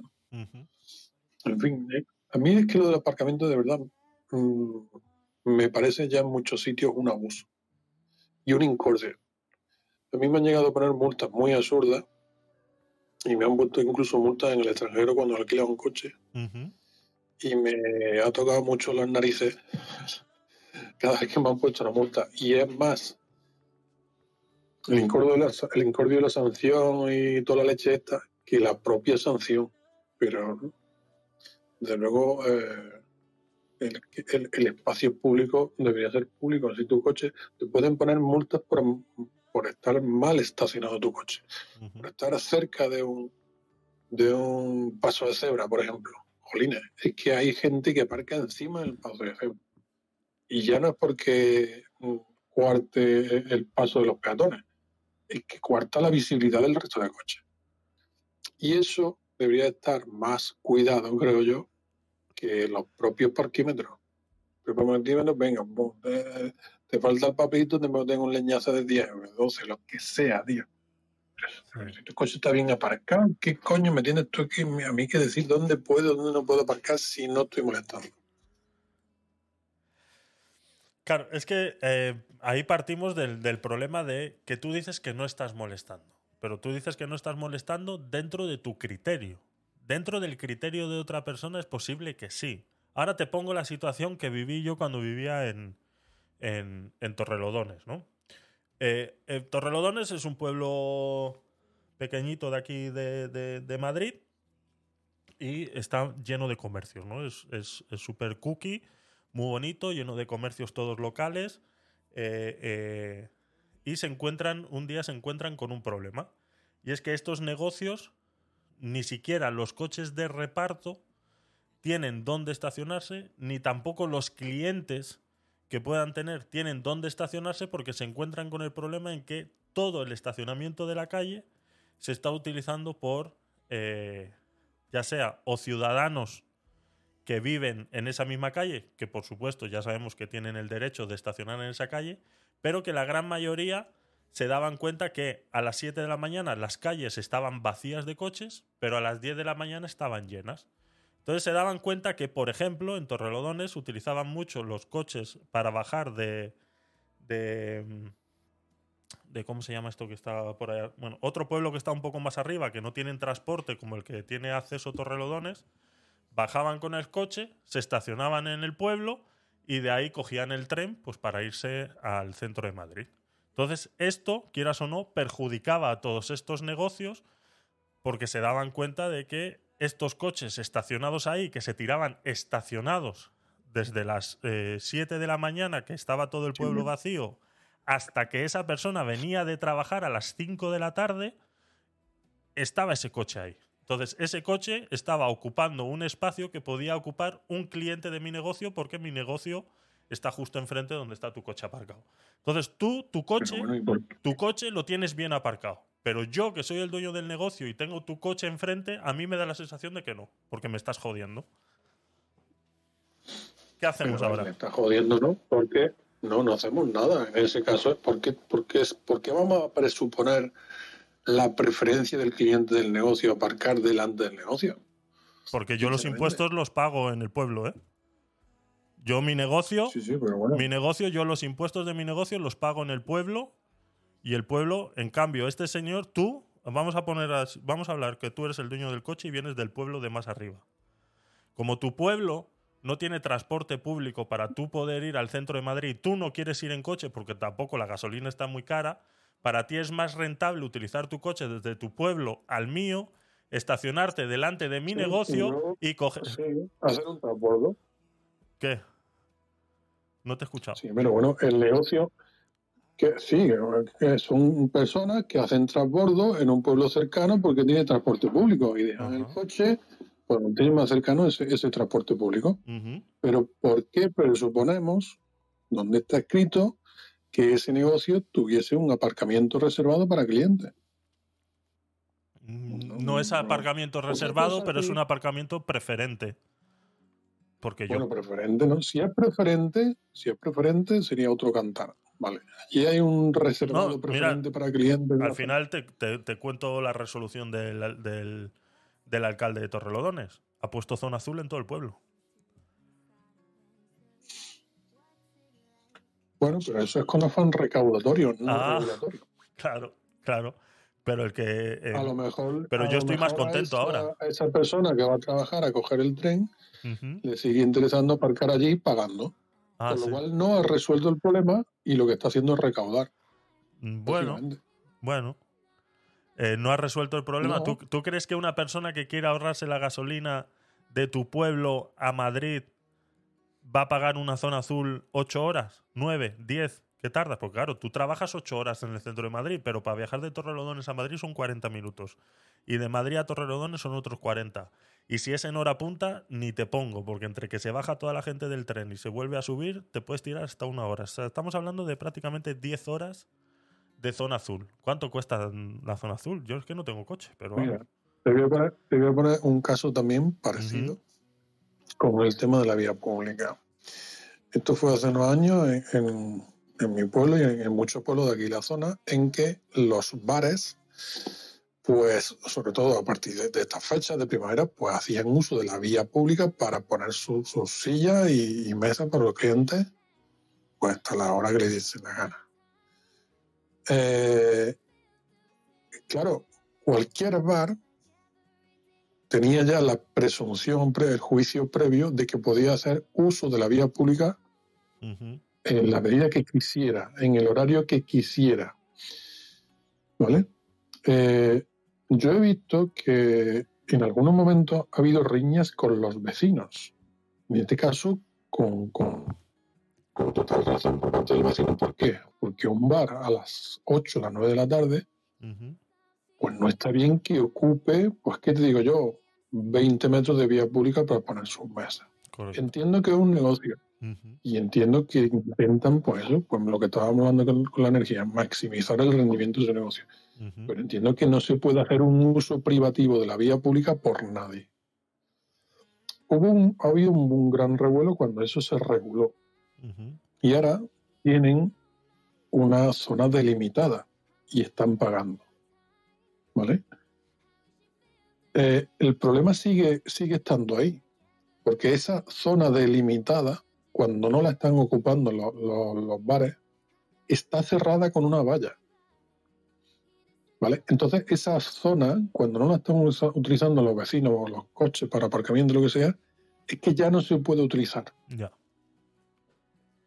¿Entiendes lo que te digo? Sí, sí, sí.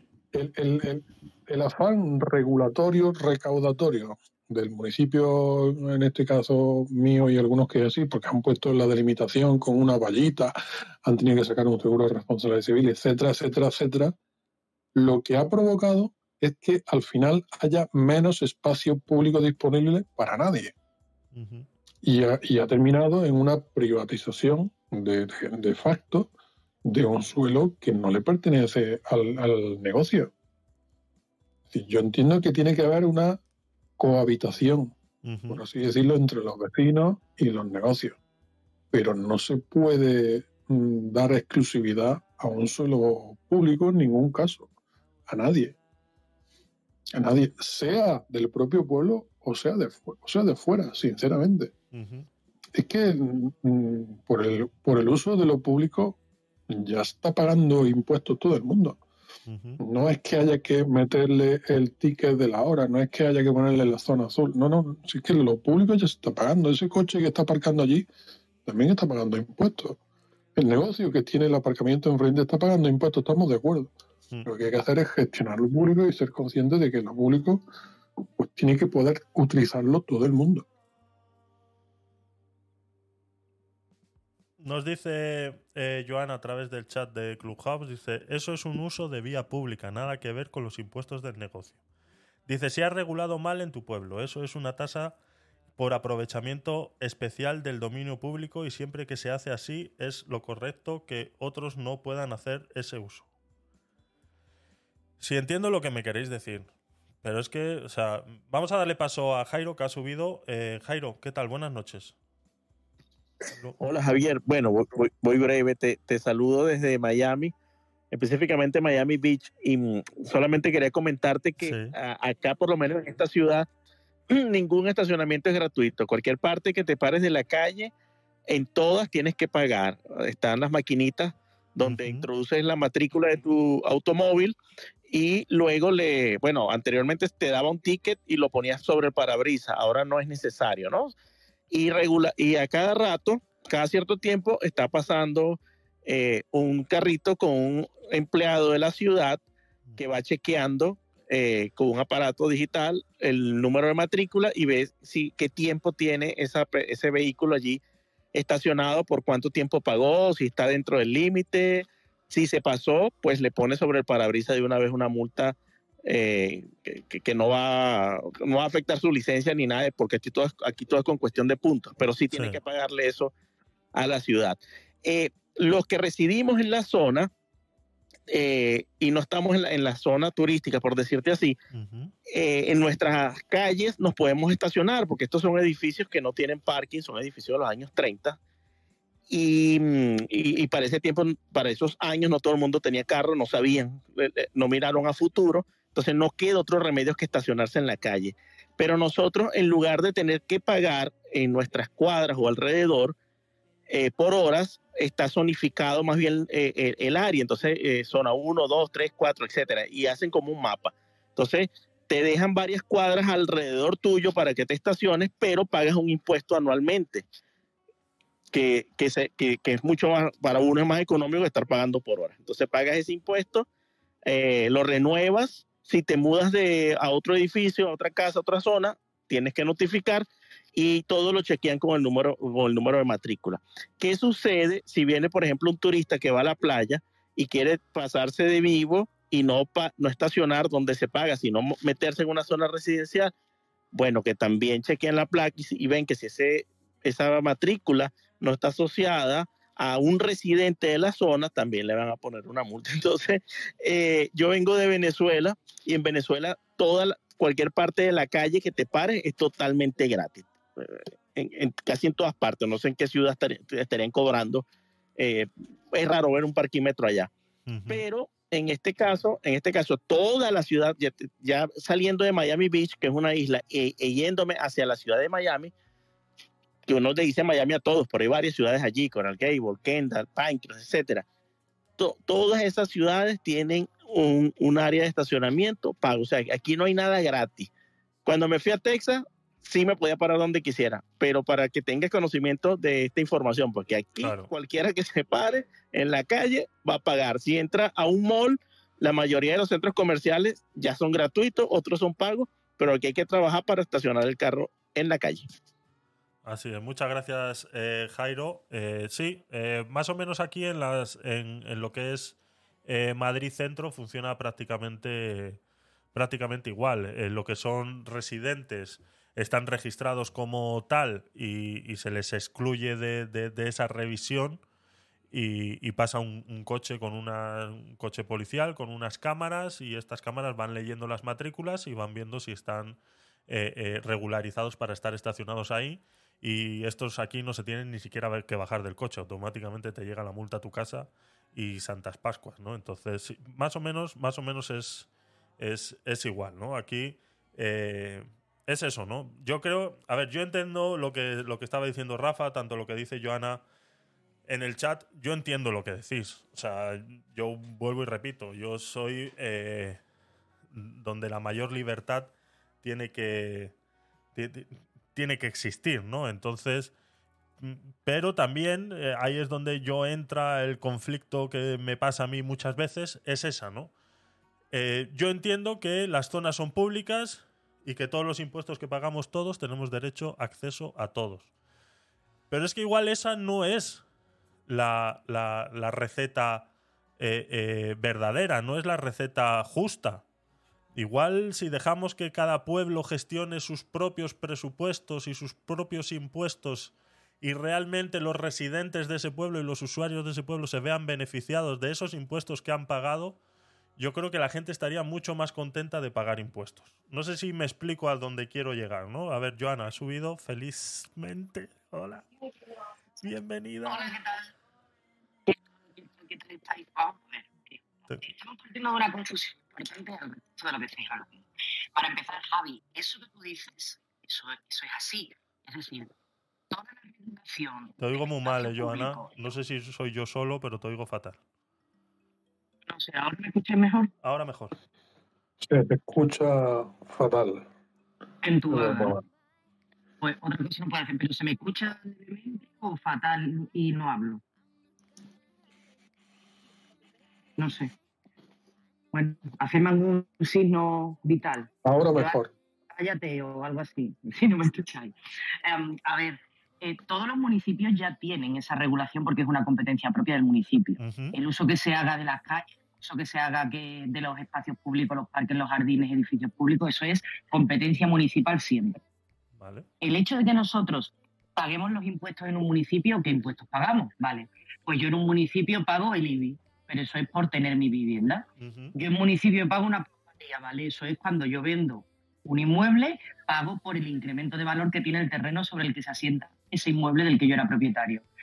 Yo pago, ¿qué más pago? Bueno, pues el IAE probablemente, el impuesto a actividades económicas, no lo paga prácticamente nadie, a menos que sea una empresa que facture más de un millón de euros, por lo cual ese impuesto no lo pago. Ahora empezamos con las tasas.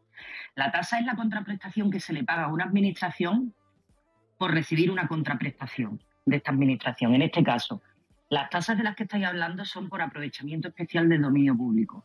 El dominio público, como su propio nombre indica, es porque pertenece al conjunto de una ciudadanía, al conjunto de un pueblo, de un municipio, de una provincia, donde quiera que sea.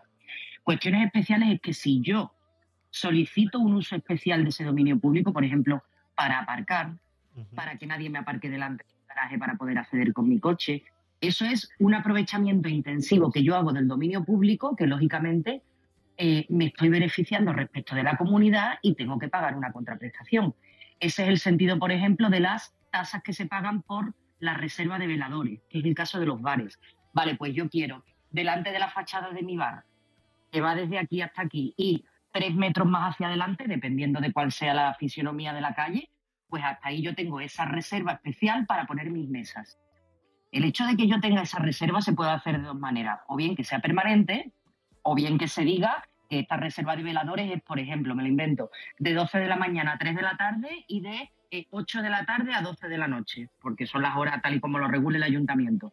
Pero en esos espacios nada más que puedo ocuparlo yo con mis mesas y mis sillas, como se regula en la ordenanza municipal y, lógicamente, por ese uso intensivo que hago del dominio público, tengo que pagar una contraprestación.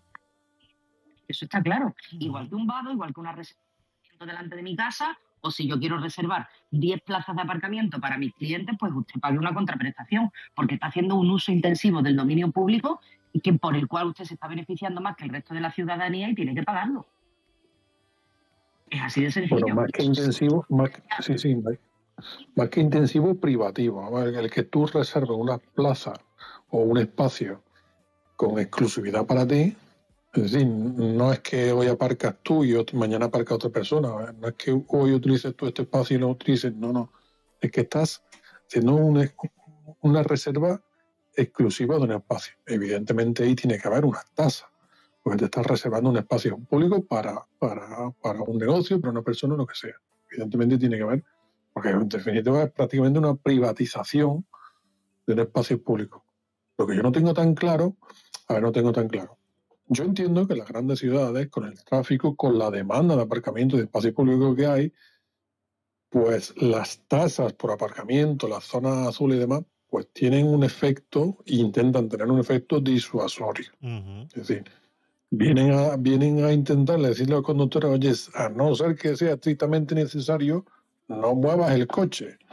Date quietecito, ten tu cochera, paga tu... Vale, de acuerdo.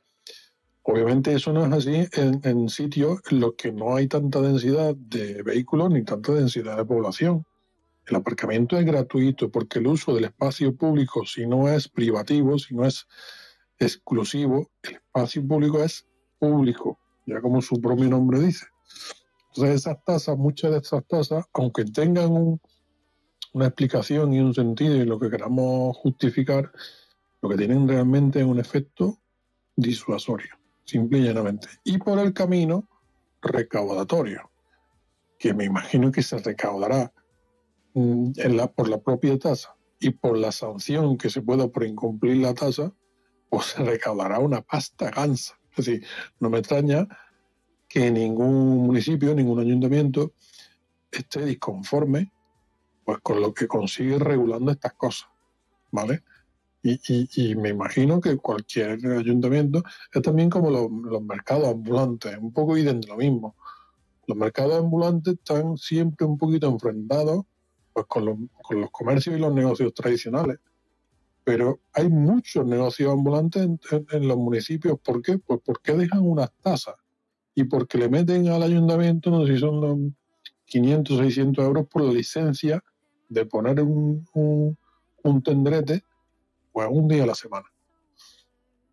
Y no molestan a nadie, hacen un son privativo, entre comillas, pero, jolines, pues hay negocios a los que no les gusta y también ha habido tradicionalmente cierto, cierto tipo de enfrentamiento por eso, ¿no? Bueno, al ayuntamiento le viene bien la tasa y aquí paz y después gloria.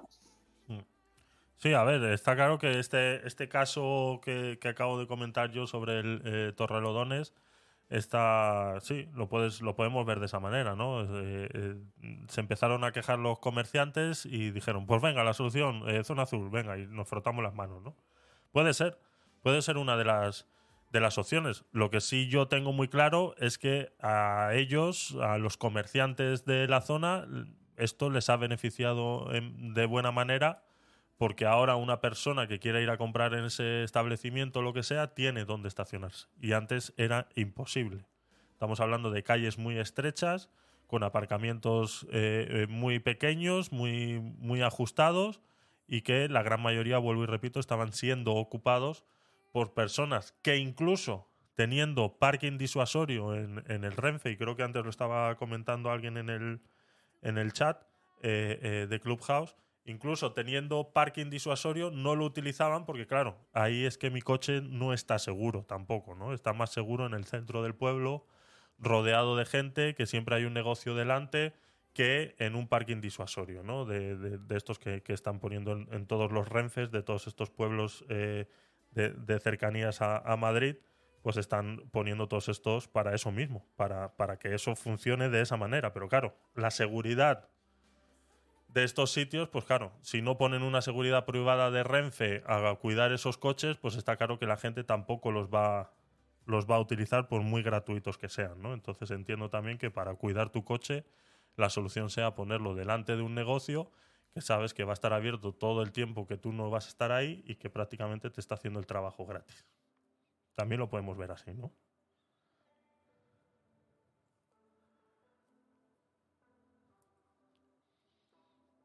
Un apunte sobre lo que decía Rafa. Rafa, no es una privatización, entonces en ese caso estaremos hablando más de una concesión administrativa y la contraprestación sería un canon y sería más a largo plazo. Normalmente estas tasas son de renovación anual, ¿vale? Y además las condiciones pueden cambiar anualmente, con lo cual sí es un aprovechamiento intensivo, así lo define la ley, porque es más fuerte que el dominio público general que no tienes una cuota de aprovechamiento diferente al resto de la ciudadanía. Entonces, son diferentes usos que se puede hacer el dominio público. El general, que hace todo el municipio, todos los ciudadanos. Uno más intensivo, que es cuando tengo una parcela de uso más intensivo y por eso pago una tasa. Y después podemos hablar de concesiones administrativas, que no todos los bienes públicos son susceptibles de concesiones administrativas, ¿vale? Los bienes de maniales puros no son susceptibles de eso. Pero ya me pongo muy pesado hablando de esas cosas. Pero quería hacer la pregunta. Vale, te lo compro. Aceptamos pulpo. Aceptamos pulpo como, como animal de compañía. Es que ya está bien, eh, Rafa. Confío en que, en, que, en que hoy lo aprendas también, la verdad. Es que ya te vale, ¿eh? Aquí. A ver si aprendemos cositas. De verdad. Mata uno un gato ya es mata gato. Ya sabes, porque ¿qué es lo que venimos a Cositas hacer? nazi, cositas nazi. Exactamente. Tú matas muchos gatos. Muchos gatos. Eso es. ¿Qué venimos a hacer aquí? ¿Qué haces? ¿Cosas? Sí, ¿Cosas nazis? sí, Peter, cosas nazis. Venga, pasamos de noticia.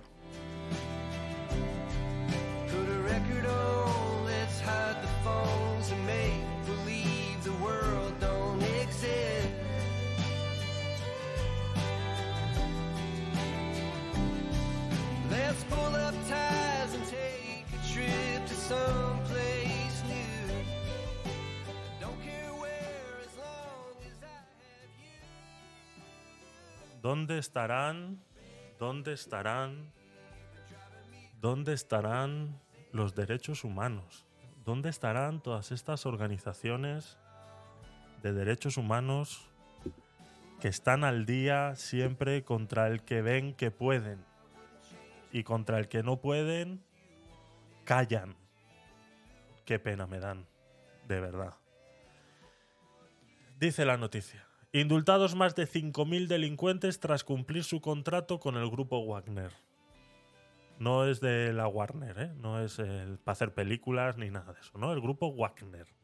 Más de 5.000 delincuentes han recibido el indulto tras cumplir con el periodo estipulado dentro del grupo de mercenarios ruso Wagner para combatir en Ucrania desde el principio del conflicto, según ha hecho saber este sábado el fundador de la organización, un señor eh, con nombre eh, de Europa del Este, y con apellido también similar. Eh, en ese momento, más de 5.000 personas han sido liberadas bajo indulto después de completar sus contratos.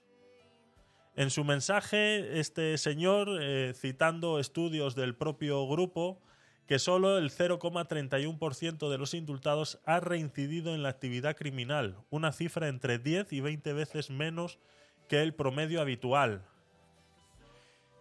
Parece ser que alguien le ha preguntado a este señor que eh, ¿por qué hacéis esto? ¿Cuál es el sentido? Y se han sacado de la manga eh, la reducción de delincuencia en Rusia, ¿no? Dicen que claro, que si entre muchas comillas reutilizamos a los presos para que combatan contra Ucrania, pues eh, es una manera de reciclaje forzada, ¿no? Es una manera de eh, salvar a estas pobres almas y, parece ser que dejan de delinquir, ¿no? Parece ser que es como una terapia, una terapia de, grupo, es una terapia de choque, sacarlos de las cárceles, llevarlos a morir durante seis meses y si sobrevives quedas libre. Y con eso, pues claro, tienes que dar las gracias y no delinquir.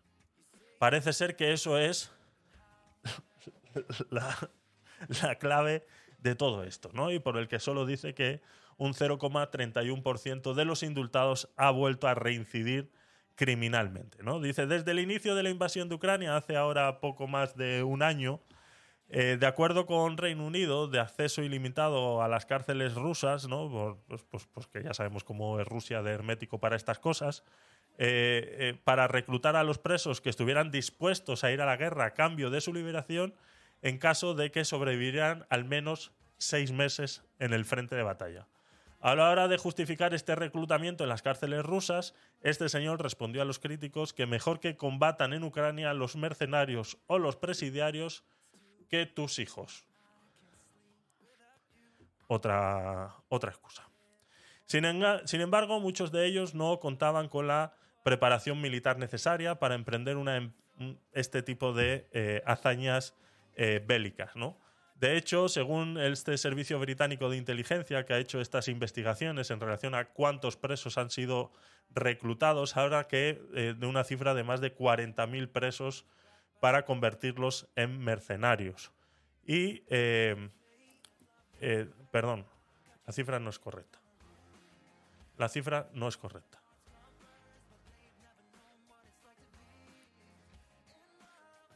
A ver, vuelvo a leer. Eh, a ver, aquí está, aquí está. El Servicio eh, Británico de Inteligencia, la mitad, ¿vale? De los 40.000 presos que fueron reclutados para convertirlos en mercenarios han muerto. Entonces, de los, en parte sí era cierta la, la, cifra. Eh, de, de 40.000 presos que han sido reclutados, 20.000 han muerto, ¿no? Dice, recientemente expertos mm, de la ONU, según informa la agencia EFE, advirtieron que el reclutamiento de presidiarios, que también tendría lugar en las prisiones situadas en los territorios ocupados por las tropas eh, rusas en Ucrania, como en Donbass y todas estas zonas autoanexadas a, Rusia, eh, podría constituir un crimen de guerra. Ya sabemos que eh, ni Putin, ni Rusia, ni ninguna de estas, eh, ni, este país en general, forma parte de ningún tratado en el cual pueda ser eh, juzgado en ningún juicio de guerra ni nada por el estilo. Entonces, como ya nos ha demostrado, y además parece ser que lo hizo adrede en el momento que se le consideró como persona eh, em, que tenía que pasar por esta, por esta clase de, juicios, pues lo primero que hizo fue viajar a Ucrania y luego eh, eh, se fue a China, ¿no? Entonces, pues como diciendo, ah, no, pues en tu cara, ¿no? Pues ya sabemos cómo es. también aseguraron que estos de expertos de la ONU, dice, también aseguraron que estos reclutas provenientes de cárceles sufren frecuentes amenazas y maltratos por parte de sus superiores. Algunos de ellos súplicamente a modo de advertencia para sus compañeros, mientras que algunos intentaron desertar, algunos que intentaron desertar fueron ejecutados. ¿Dónde están los derechos humanos? ¿Qué pasa? Dice eh, Carla en el chat de Clubhouse, nos dice, le vamos a querer a los servicios de inteligencia británicos, ¿por qué no a los rusos? ¿Por qué no a los chinos? ¿Quiénes son los buenos y quiénes los malos? Nos creemos la historia de siempre.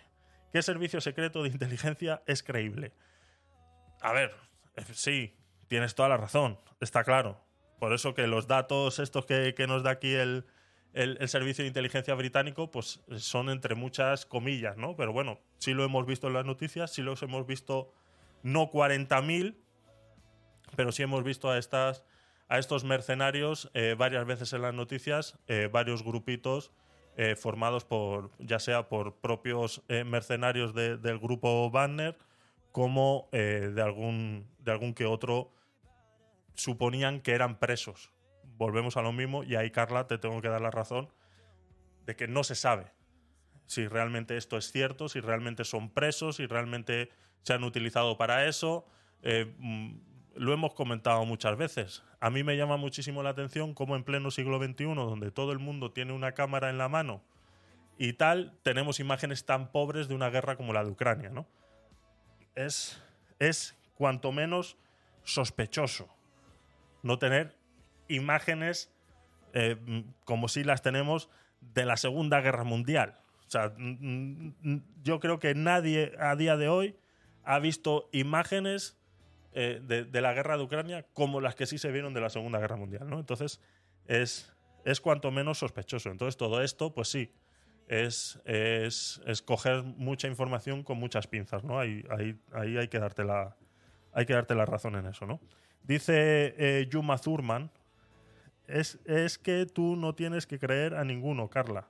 Eso significa que el servicio funciona. Claro, porque es que es secreto. Es secreto, claro. es secreto el servicio, entonces, claro. es- si, si nos enteráramos de todo lo que hicieran los servicios secretos, pues está claro que no, que no están funcionando bien. Que no están funcionando bien. ¿Qué opináis de esto de, de utilizar eh, delincuentes presos para, para ejercer una labor, ya sea esta, por ejemplo, que han hecho en Rusia, o como yo comenté alguna vez en su, en su momento cuando hablábamos de, de Nayib Bukele, que por ejemplo en, en Panamá se utilizan, pues que son los que eh, hacen las labores de, limpieza de calles muchas veces, de eh, eh, limpieza de bosques, o muchas veces la fábrica que genera las matrículas de los coches en Panamá está dentro de la cárcel como tal. ¿Qué opináis de utilizar a los delincuentes en estos menesteres?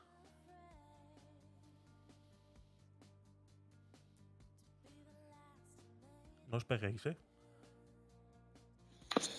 Bueno, venga, vale, es conmigo. Eh, eso es, a día de hoy, creo yo, bueno, se lleva haciendo mucho tiempo. Eso es una forma de, básicamente, de esclavitud, igual que existían los remeros esclavos de la época de los egipcios, de cuando fuera, ¿no? Pero a día de hoy, pues, eh, por parte de Rusia en este caso, es la cuadratura del círculo del populismo. ¿Por qué? Porque, porque está poniendo, eh, eh, no sé, está poniendo a remar a aquellos desechos de la sociedad que, y lo está poniendo a remar en el sentido de, de la nación. Lo está poniendo mm, en- en- como un factor de producción de la nación, en este caso para una guerra, como carne de cañón, ¿no?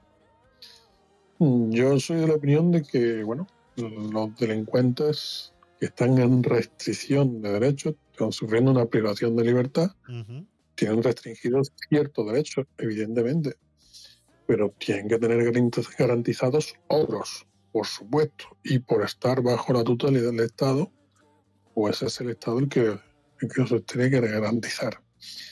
Dicho esto, pues mm, me detengo también en la noticia que ha salido hoy, que le doy verosimilitud, no lo pongo muy entredicho porque ha salido en varios medios. Hoy se ha dictado sentencia en Rusia contra el padre cuya hija en el colegio dibujó un papel en contra de la guerra de Rusia y Ucrania. Sí. han condenado al padre a dos años de prisión. O sea, eh, fijaros, yo creo que donde está Rusia nos suena un poco ya no sé, totalmente distópico. A mí me suena eso muy feo, muy feo, la verdad. Ya no, ya hay, hay, yo veo cierto delirio y no so- solamente cierto delirio, sino un gran control de la justicia y de la ley. Por cierto, también a colación, por si alguien cuyo nombre empieza por J pero no quiero pronunciar, quiere hablar de la huelga que está habiendo en Israel también por, por- por una ley que le da mucho eh, poder al legislativo sobre el poder judicial. Es decir, el poder judicial debe poder hacer justicia con cierta garantía para todas las partes y en libertad. Y cada vez que el legislativo utiliza al judicial, pues, mm, en fin, hay carácter de dictadura, simple y llanamente. Mm, Eso no es del todo correcto. ¿eh? ¿Cómo, en tu concepción, cómo utiliza el legislativo al Poder Judicial? El caso de esa huelga no la conozco, ¿no? Pero según la afirmación que has hecho. ¿Qué significa para ti que el Poder Legislativo utilice al Judicial? Porque aquí estamos hablando del principio del imperio de la ley. Es decir, los jueces y tribunales deben estar sometidos a un ordenamiento jurídico que se aprueba en el Poder Legislativo. De lo contrario, estaríamos hablando de un total autoritarismo por parte de los jueces, que en un caso dirían que es pena de muerte y en otro una multa de 5 euros día durante 30 días, ¿vale? Por un mismo hecho. Por eso tiene que estar tipificado en la ley cuál es la consecuencia jurídica de cada incumplimiento, para que todos seamos iguales ante la ley y sepan a qué atenerse tanto los ciudadanos que tengan la punible o en el orden civil cualquier incumplimiento. ¿Qué significa para ti eso? Además, pues significa, por, por ejemplo, el ejemplo este que acabo de poner de Rusia. Yo no, vamos, yo creo en los contrapesos. Yo creo que tiene que haber un, un poder judicial que evidentemente tenga que poner en marcha las leyes, tenga que eh, aplicar las leyes a quienes se les denuncian, a quienes se les juzguen, pero yo creo que el Poder Judicial tiene que tener la suficiente libertad, como por ejemplo, para que un padre de una niña que ha dibujado un dibujo en contra de la guerra de Rusia y Ucrania no lo condenen a dos años de cárcel. La huelga y los disturbios que están habiendo en Israel son porque el presidente Benjamin Netan- Netanyahu, por lo visto, pues destituyó, no sé si fue al ministro de Defensa o, en fin, a alguien crítico con que estaba decretando algunos cambios que afectaban a justicia y, y había allí ciertas revueltas por esta cuestión. En un país como Israel, ¿eh? Ojo, cuidado. Yo, s- bueno, Hablando de Sánchez, Rafa, continúa. ¿Cómo? Que por un momento, cuando has dicho que ibas destituyendo a todo aquel que decía algo en contra del gobierno, por un momento pensé que hablabas de Sánchez, pero no, ha sido un déjà vu. Adelante. No, no, pero lo, pero lo traigo aquí también, lo traigo aquí también. En, en España estamos teniendo mucho, muchas semillitas, muchas miguitas de pan de que, de que al gobierno le molestan la independencia de los jueces. Llevamos muchos años viendo cómo el gobierno quiere amamantar de cierta forma al Consejo General del Poder Judicial. Estamos todavía inmersos en la polémica de la renovación de los miembros del Poder Judicial. Es decir, ahí hay una carrera, hay un, pulso por ver cómo democráticamente, parece que cuando se utiliza la palabra democracia o democráticamente, pues queda todo más, más hábilmente engalanado, ¿no? Pero es una forma de decir, oye, vamos a repartirnos nuestra cuota de poder, que para eso somos políticos. Oye, y eso no está bien. Ya te puede haber votado mucha, poca, el 50% o el 20%. La justicia, para que sea justa, no puede estar politizada. ni los políticos deberían tener intención de politizarla. Ya los políticos hacen bastante con legislar, creo yo, los que son legisladores. Pero en España y en muchos países vemos como la política usa la- las leyes porque legislan y la justicia porque quieren imponer los jueces y su forma de actuar a los jueces para diseñar la sociedad por completo. Es que falta ya el canto duro para que en algún momento dado, bueno, de esa forma también implantan, implantan una especie de estatuto moral de legalidad. Eh, eh, implantan lo que es políticamente incorrecto y lo que no. Y, y estamos hartos de verlo. Y esas miguitas de pan llevan mucho tiempo viéndolas en España. Lo que pasa es que muy suavemente, pero llegan al extremo como cosas que están pasando en Rusia. No nos extrañemos tanto.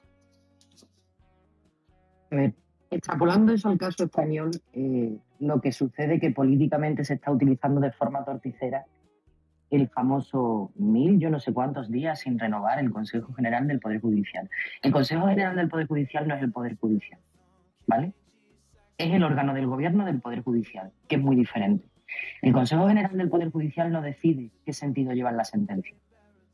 Entonces, aquí lo verdaderamente grave, y eso es algo que arrastramos del antiguo régimen que había en España antes del régimen constitucional, lo verdaderamente grave es cómo se eligen a los miembros del Tribunal Constitucional. Eso sí que es grave. Porque vamos a tener un sentido u otro de las sentencias dependiendo del año que te toque y que se dicte esa sentencia, quién haya elegido en cada caso a la mayoría de los miembros, que es el escenario que tenemos ahora. Es más, ahora mismo tenemos casos tan flagrantes como que tenemos designados en el Poder Judicial son cosas verdaderamente delirantes, ministros del mismo signo del gobierno que tenemos. Entonces, el problema es que aquí se mezclan las cosas con la ciudadanía. Le llega la información sesgada, porque lógicamente la ciudadanía eh, eh, que, que- no se dedica al, mundo jurídico tampoco se preocupa por entender esas cosas. Su día a día, a lo que es a pie de calle, a lo que repercute de manera inmediata. Quien componga no el Consejo General o quien designe o no como presidente del Tribunal Constitucional o sus miembros es algo que lo que va escuchando, si es más o menos sectario, se cree lo que dice su partido y si tiene un poco de juicio crítico, a lo mejor le da por googlear cómo se eligen esos miembros, ¿vale? Pero eso es lo verdaderamente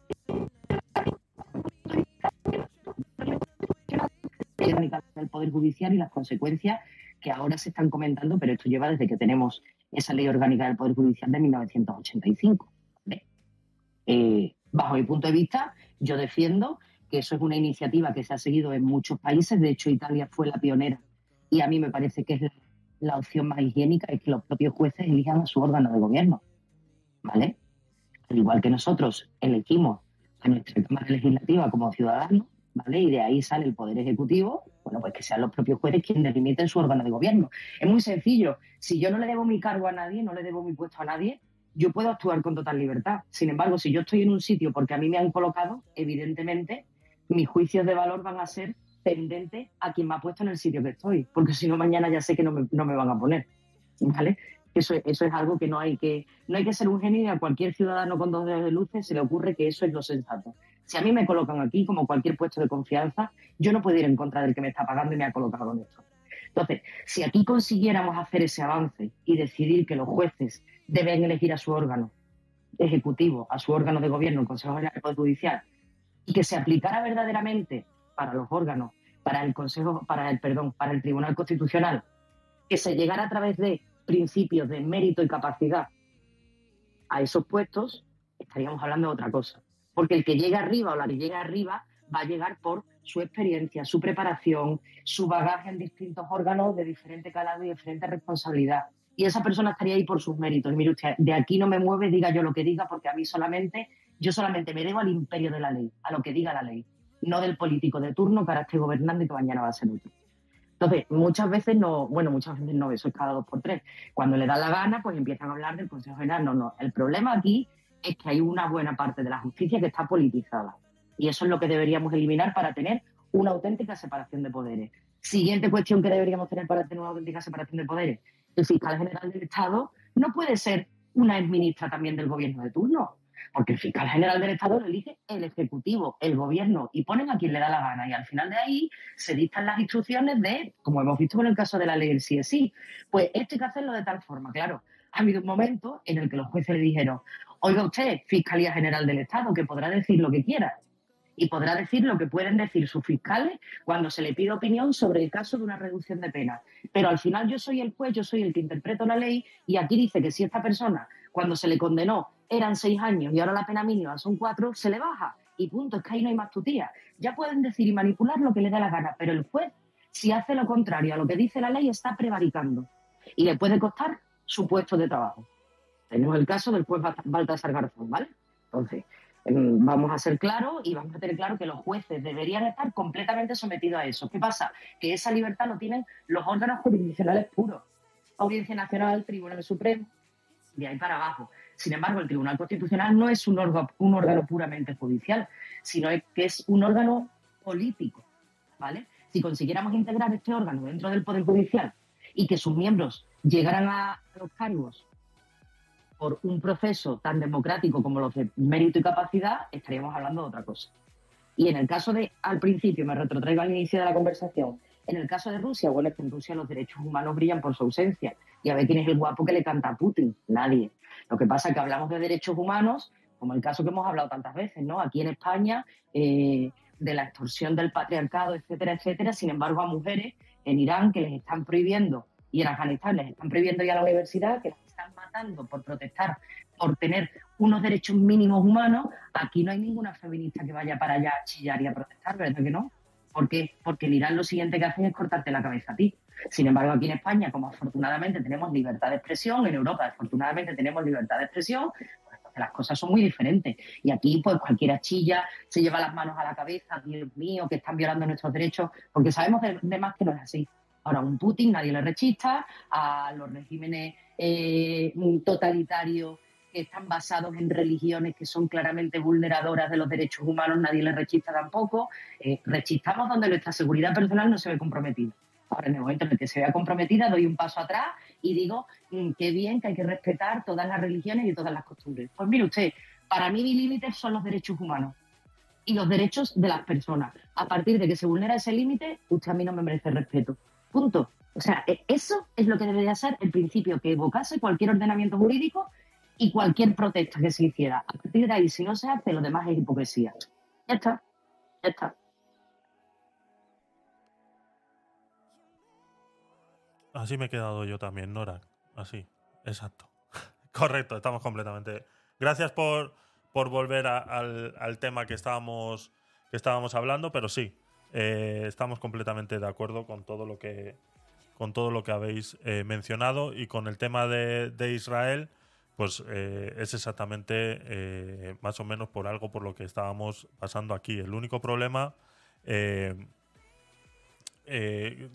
tenemos con cuando opinamos sobre, sobre el tema Israel, aparte de, su modo de gobierno, que es, es diferente a lo que nosotros tenemos aquí, es, es más parecido a lo que tienen en, en, Alemania o, incluso en- en Francia, más parecido. Tenemos que tener en cuenta una cosa y que a todos los que opinan sobre eh, cómo funciona el Estado de Israel, es que eh, hay una cosa que se les olvida y es que el Estado de Israel y la religión está muy metida dentro de lo que es el gobierno, ¿no? Existe un partido eh, ultraortodoxo que prácticamente es el que controla todo el, el- parlamento y a raíz de eso eh, eh, hay muchas decisiones que no se pueden ni siquiera eh, tomar, ¿no? Entonces, es un punto que, que quería puntualizar ahí para que, para que investiguéis sobre ese tema, investiguéis sobre este partido ultraortodoxo religioso que es, mm, siempre con los que hay que estar pactando y con los que hay que estar intentando llevarse bien para poder hacer algo, ¿no? Y que a Netanyahu le ha costado ya eh, muchas veces muchas decisiones y, esta no va a ser otra que, que vaya más o menos encaminada por ahí, ¿no? Entonces, eh, es un punto interesante, es otra manera de ver la política, porque la religión está muy metida dentro de la política en, en Israel. La parte religiosa está, está muy metida, ¿no? Entonces, es otra manera de ver la, de ver la política, ¿no? Entonces, simplemente para puntualizar eso un poquito. Así que eh, poco más. Venga, pasamos de, pasamos de tema.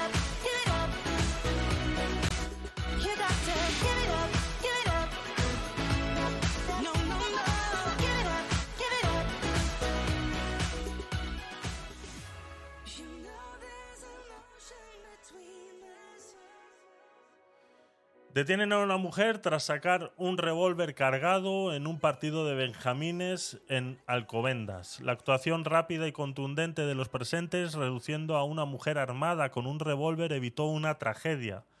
El pasado viernes, durante un partido de fútbol infantil en la localidad madrileña de Alcobendas, la mujer francesa de 61 años sacó el arma cargada y comenzó a agitarla a pie de campo a unos metros de los niños de 6 años que en ese momento disputaban un partido de fútbol.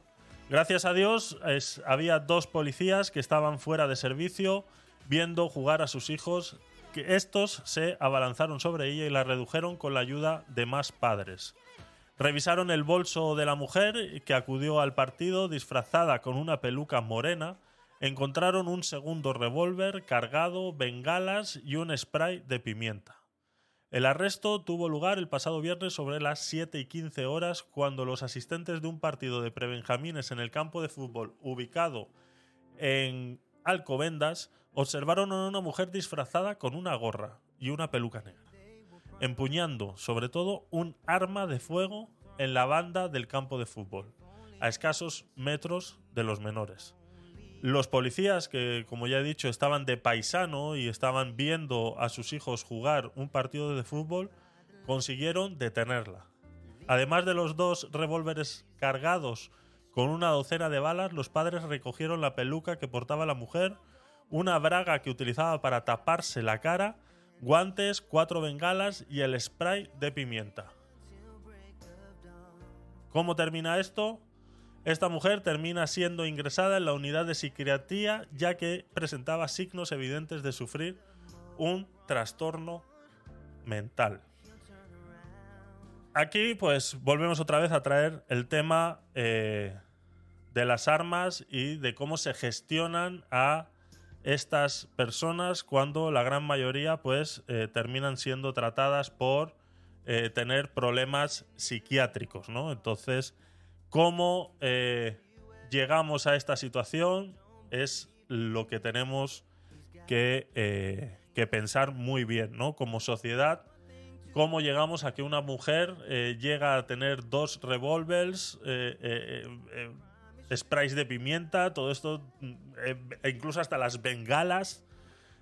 necesitas una licencia especial para poder adquirir incluso eh, estas bengalas. eh, necesitas una licencia especial para poder eh, adquirirlas. Los sprays de pimienta están prohibidos y las pistolas, pues tres cuartas partes de lo mismo. Ya lo hemos hablado muchas veces sobre esto. Simplemente quería traer esta, esta noticia pues para, para que veáis que estas cosas pasan. Felizmente no ha ido a más. No ha sido como en Estados Unidos en estos días, pues que ha vuelto eh, a haber otro, otro asesinato eh, eh, horrible en una escuela, falleciendo tanto alumnos como profesores por culpa de, una señora.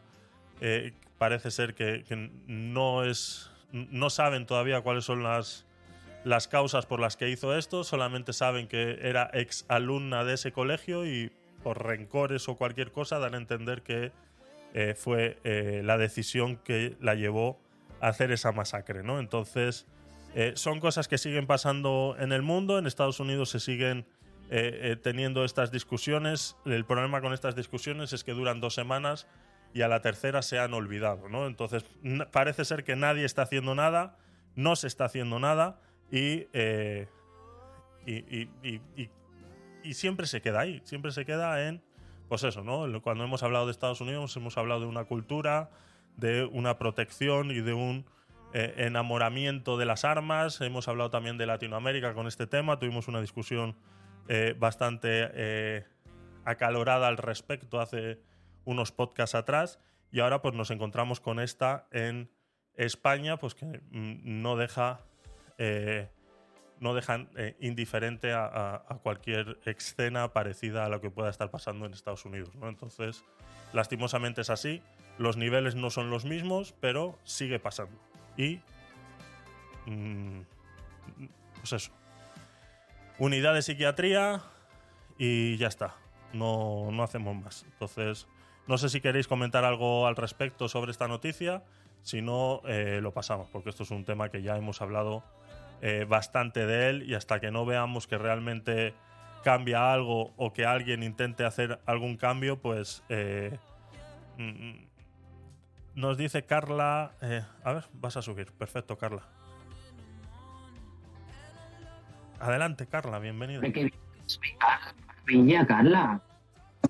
Hola, buenas tardes desde aquí. Buenas noches para ustedes, ¿cómo están? Muy bien, gracias a Dios, un placer de escucharte.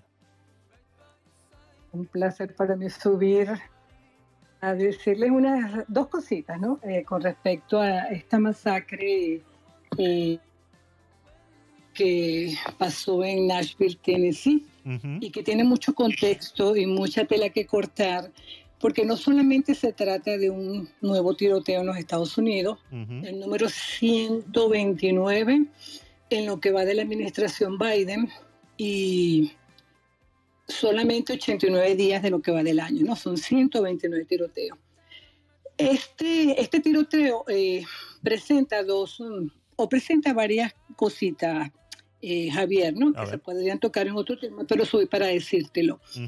Aquí hay un crimen de odio, ¿ok? Un crimen de odio hacia una comunidad cristiana por el simple hecho de que no aceptan a los transgéneros y etcétera, etcétera. El gobernador de Nashville firmó una orden o una ley donde dice que no se van a poder operar los niños menores, ¿verdad?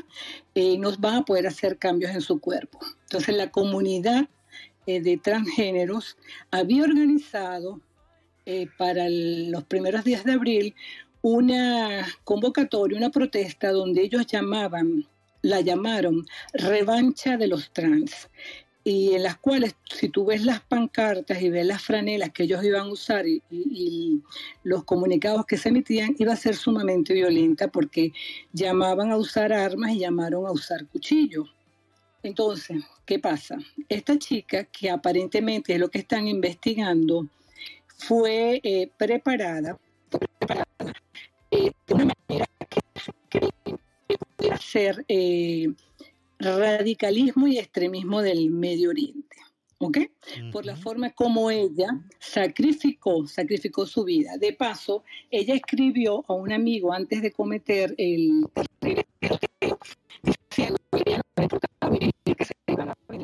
vida, que sus padres no sabían absolutamente nada de lo que ella estaba haciendo.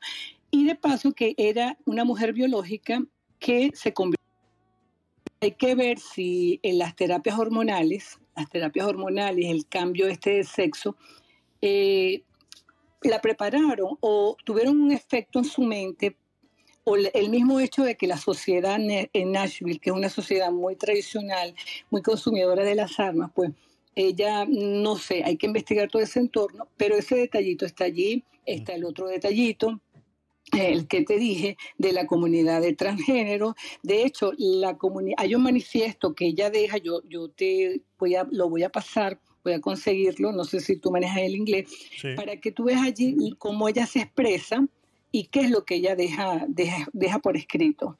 De hecho, eh, la comunidad de transgéneros de Nashville dice que aparte de los niños, la otra víctima es la terrorista, porque yo la llamo terrorista. Una persona que se arma y entra con el odio que ella tenía no es más que un terrorista armado. Entonces yo no puedo lamentar su muerte, yo más bien agradezco a las autoridades policiales el buen trabajo que hicieron. Y bueno, el- el- lo de las armas, pues ya se ha hablado más que suficiente. Y en este caso yo agregaría que ahora, de ahora en adelante, chequen si es una persona trans, no binaria, qué sé yo, porque las armas deberían ser vendidas a personas que se le chequee el historial, ¿verdad? Y que tenga, haya pasado un test por lo menos psicológico. Ella había comprado las armas de manera legal, hacía un buen, eh, tenía un buen tiempo que las habías comprado, pero su familia no sabía de esto. Y su, la mamá de la muchacha, de la chica, porque para mí es chica, eh, era defensora de, y de la causa de no, no a las armas. Entonces son varias cositas que están por allí que se están investigando y gracias a la pronta ah, actuación de la policía, pues le dieron de baja. Y bueno, entre los fallecidos, lamentablemente hay tres niños, una de las cuales es la única hija hembra del pastor de la, de la escuela, lamentablemente. Eso es lo que tengo que decir. Javier, Joana, buenas noches para ustedes. Muchas gracias, Carla. De verdad que ha sido una luz eh, al final de este túnel, porque aquí las noticias, cuando llegan de, esos, de esas latitudes del planeta, pues no llegan completas, ¿no? No- Toda esta información, sí es verdad que habían mencionado algo de que, de que era transgénero y demás, pero esto que comentas de que hay un manifiesto, de que escribió algo antes de, hacerlo, de que incluso hubo la huelga esa que acabas de comentar, pues realmente es, es, es descabellante escuchar esto y la verdad que muchas gracias, Carla. Siempre ahí con la última hora y la noticia de- de- a pie, a pie. Javier, ¿qué tal? Buenas gracias noches. a ustedes, me encanta su programa, gracias. Gracias, Carla. Un placer tenerte aquí. Javier, buenas noches. Bienvenido. Ayo, ¿qué tal? ¿Cómo está Carla, Ivana? Este, muchas gracias por el programa. Sí, sí. Casi no he podido subir por algún tipo de tiempo que tengo en el día. Este, pero sí quería comentar algo de lo que dijiste de la. La- ah, vamos a llamarlo entre comillas la ideología de las armas en Estados Unidos, ¿no? Sí. A mí mi opinión personal es que gracias a que el pueblo tiene acceso a las armas, Estados Unidos es lo que es como nación. Lo que sí debe pedir ahora el ciudadano norteamericano a su gobierno es que no gaste tanto dinero en esa guerra tan absurda y loca que tiene en Ucrania y esos miles de millones de dólares los podría destinar a asegurar las escuelas, a, a tener un grupo armado especial en la entrada de las escuelas, de todas las escuelas en Estados Unidos, ya sabiendo que hay personas enfermas mentales que atentan de esa manera contra niños, que hacen estos, estas masacres, ya, ya- ya viene con un récord esto, entonces simplemente con tener buenos grupos armados frente a las escuelas, yo creo que estas personas, eh, la verdad que lo pensarían dos veces para actuar de esa manera. Y no desarmar a la población, porque al desarmar a la población se va tenemos en Latinoamérica, que todos los gobiernos de Latinoamérica populistas y con tendencias comunistas han desarmado la población porque saben que una población desarmada pues es una población donde tú la puedes manejar mucho más cuando te metes en el bolsillo las fuerzas armadas, las corrompes, las llenas de ideología, etcétera, etcétera, etcétera. Estados Unidos que lo conozco, gracias a Dios, voy allá, voy allá con tiempo, voy allá y vengo. Este, me encanta estar allá, la seguridad que se siente es impresionante, no la tenemos en ningún país desde la Latinoamérica, excepto que tengas un buen nivel de vida y vivas en una zona bien protegida, pagada por ti mismo, una seguridad personal. Bueno, eso es lo que quería opinar, Javier. Gracias por la oportunidad. Eh, si me permite, Javier, y tú comentaste lo del caso en Francia, ¿verdad? Lo de ayer en Nashville, Tennessee. Hoy hu- hubieron dos eh, incidentes. Uno en un centro islámico en Portugal. Eh, hay una persona detenida y creo que hay varios heridos. Y mm, simultáneamente en Brasil, el ataque en el centro islámico fue con un cuchillo. Y un estudiante de 13 años, cuchillo en mano, atacó a una profesora de 71 años, la mató e hirió a varios compañeros de clase. Gracias a que una maestra lo agarró por el cuello y logró junto con otras dos maestras eh, medio ah, inmovilizarlo, pudieron detenerlo, porque si no eh, estuviéramos hablando de muchos más muertos. Lamentablemente, pues eh, la profesora fue la que llevó la peor parte y no solamente son las, las armas, también pues las- me estoy hablando de rifles, pistolas, etcétera, etcétera. Están los cuchillos, están eh, las bombas, están el gas como tú dices, lanzallamas, que de hecho Biden dijo hoy que nadie debería tener un lanzallamas. Pero bueno, eh, yo no creo que el arma no se dispara sola, pero también es un, el, arma es un medio para tú defenderte. Ok, lo que pasa es que hay que saber exactamente quién tiene el arma, pero ahí está la, quién le pone el cacao al gato, ¿no? ¿Cómo saber tú si una persona, eh, la que tiene la pistola, no va a actuar o va a perder la cabeza en algún momento o llevada a ideas extremas como esta chica, ¿verdad? Que para mí fue entrenada, fue entrenada para sacrificarse al nombre de esta agenda perversa que quiere que los niños, o sea, si tú vas a luchar por tu movimiento, tú no vas a ir a una escuela cristiana a matar. Tú vas y pides, protestas, vas a un congreso, hablas con tu representante, lo que tú quieras, pero luchas por tu derecho. Esta no es una manera de... Entonces nos quieren imponer una ideología. Ese es el trasfondo de lo que hay en, la, en el tiroteo de ayer. De, eh, eh, eh, particularmente lo que yo veo. Así es, así es. Sí, yo creo que lo que, lo que hay que hacer es un esfuerzo para, para controlar más esa entrega de armas. Yo creo, estoy de acuerdo con lo que ha dicho Javier y lo he expresado muchas veces. Yo creo que la solución no es, no es eliminarlas, pero sí el control tiene que ser más exhaustivo. Y bueno, siempre va. a ver, esto es imposible de, de poder eliminarlo, ¿no? Porque la última vez que hablé yo con un psicólogo de este tema, eh, eh, me dio una frase que a mí pues eh, me explicó todo, todo lo que puede pasar por la cabeza de una persona, ¿no? Y es que eh, de, estar sano a estar enajenado son 30 segundos, no necesitas más, no es algo que se vaya eh, cultivando, nadie sabe realmente cómo va a reaccionar a ciertas acciones, ¿no? Y luego están, pues sí, los que se van preparando y los que sí tienen un odio interno eh, muy grande, ¿no? Pero a lo que quiero decir con esto es que una persona puede pasar cualquier test psicotécnico y cualquier investigación por un, por un psicólogo y eh, dentro de media hora convertirse en el asesino eh, eh, más grande del momento. O sea, puede suceder, eso puede pasar y eh, es muy complicado poder, poder controlar eso, ¿no? Pero sí es verdad que tiene que haber un control más exhaustivo de quién tiene estas armas y, y sobre todo, pues eso, ¿no? nunca limitar. Yo creo, estoy de acuerdo con lo que ha dicho, con lo que ha dicho Javier. Eh, no hay que limitar porque desarmar al pueblo, pues es eso. ¿no? Es lo que nos encontramos en muchos, muchos sitios con ese problema. Así es. Así que muchas gracias, eh, chicos, por vuestros, vuestros comentarios. Y yo creo que podemos ir dejándolo por aquí ya. Llevamos dos horas y media eh, exactitas. Tenemos un par de noticias más en el tintero, pero bueno, las dejamos para el viernes. Recordaros que eh, todo esto se sube en modo podcast a todas las plataformas habidas y por haber y que me puedes visitar en todas mis redes sociales a través de la web de Arriba a la derecha, si estás en modo web, arriba a la derecha tienes todos los iconos habidos y por haber, tanto de Twitter, Instagram, YouTube, Spotify. Seguirme en Spotify, porfa, para que eh, eh, para que eh, recomiende este podcast a más gente. Eh, Telegram, tenemos el grupo de Telegram, uniros, tenéis el enlace ahí en gabinetedecuriosos.com y sobre todo el enlace a Twitch, que si queréis ver mi linda cara, pues podéis acceder al enlace que tenéis arriba y eh, disfrutar del contenido visual a la vez de que podéis participar en audio a través de Clubhouse o por mensaje de texto eh, a través de cualquiera de los dos chats, ya sea el de Twitch o el de Clubhouse. Así que eh, poco más, chicos. Muchas gracias por estar ahí, gracias por vuestro apoyo. Siempre vuestras participaciones hacen que este contenido sea lo más nutrido posible, con vuestras experiencias y sobre todo con gente de otros países, eh, saber cómo está y cómo se ve el mundo y cómo se ve el futuro desde estas eh, otras latitudes. Así que muchas gracias, sabéis que aprecio mucho que estéis ahí, os quiero mucho y nos vamos con un poquitito de música antes de irnos.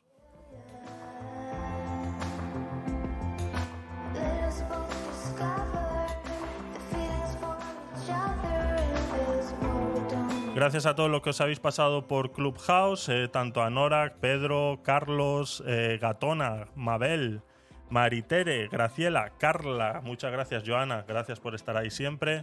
Y a todos los que os habéis pasado por Twitch, no puedo mencionar, sé que ha estado Azulá por ahí, ha estado Maisal al principio de la sala, no sé si seguirá ahí, no lo puedo ver porque se me ha bloqueado este el botón donde veo la gente, se me ha bloqueado eh, por estar jugando antes de la transmisión con todas estas cositas, tantos botones y tantas cosas, ahora no lo puedo ver. Así que, de todas maneras, muchas gracias. Y si has llegado hasta aquí y me estás escuchando, muchas gracias. Eso quiere decir que estás en diferido y gracias por escuchar este contenido. Deja tus comentarios abajo y los discutiremos en el próximo programa. Y si estás escuchando en Spotify, dale a seguir, que no cuesta nada, es gratis.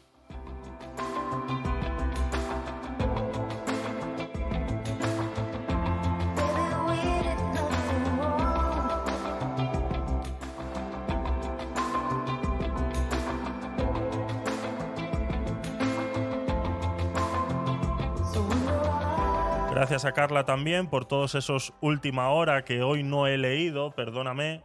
Eh, no ha sido intencionado, pero um, como te has dado cuenta me han secuestrado el podcast entre dos personitas que yo quiero mucho y no los he querido cortar.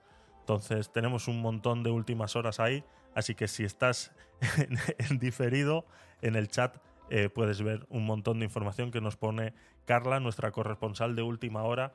Eh, eh, de primera mano siempre. Así que gracias Carla por, por tu apoyo.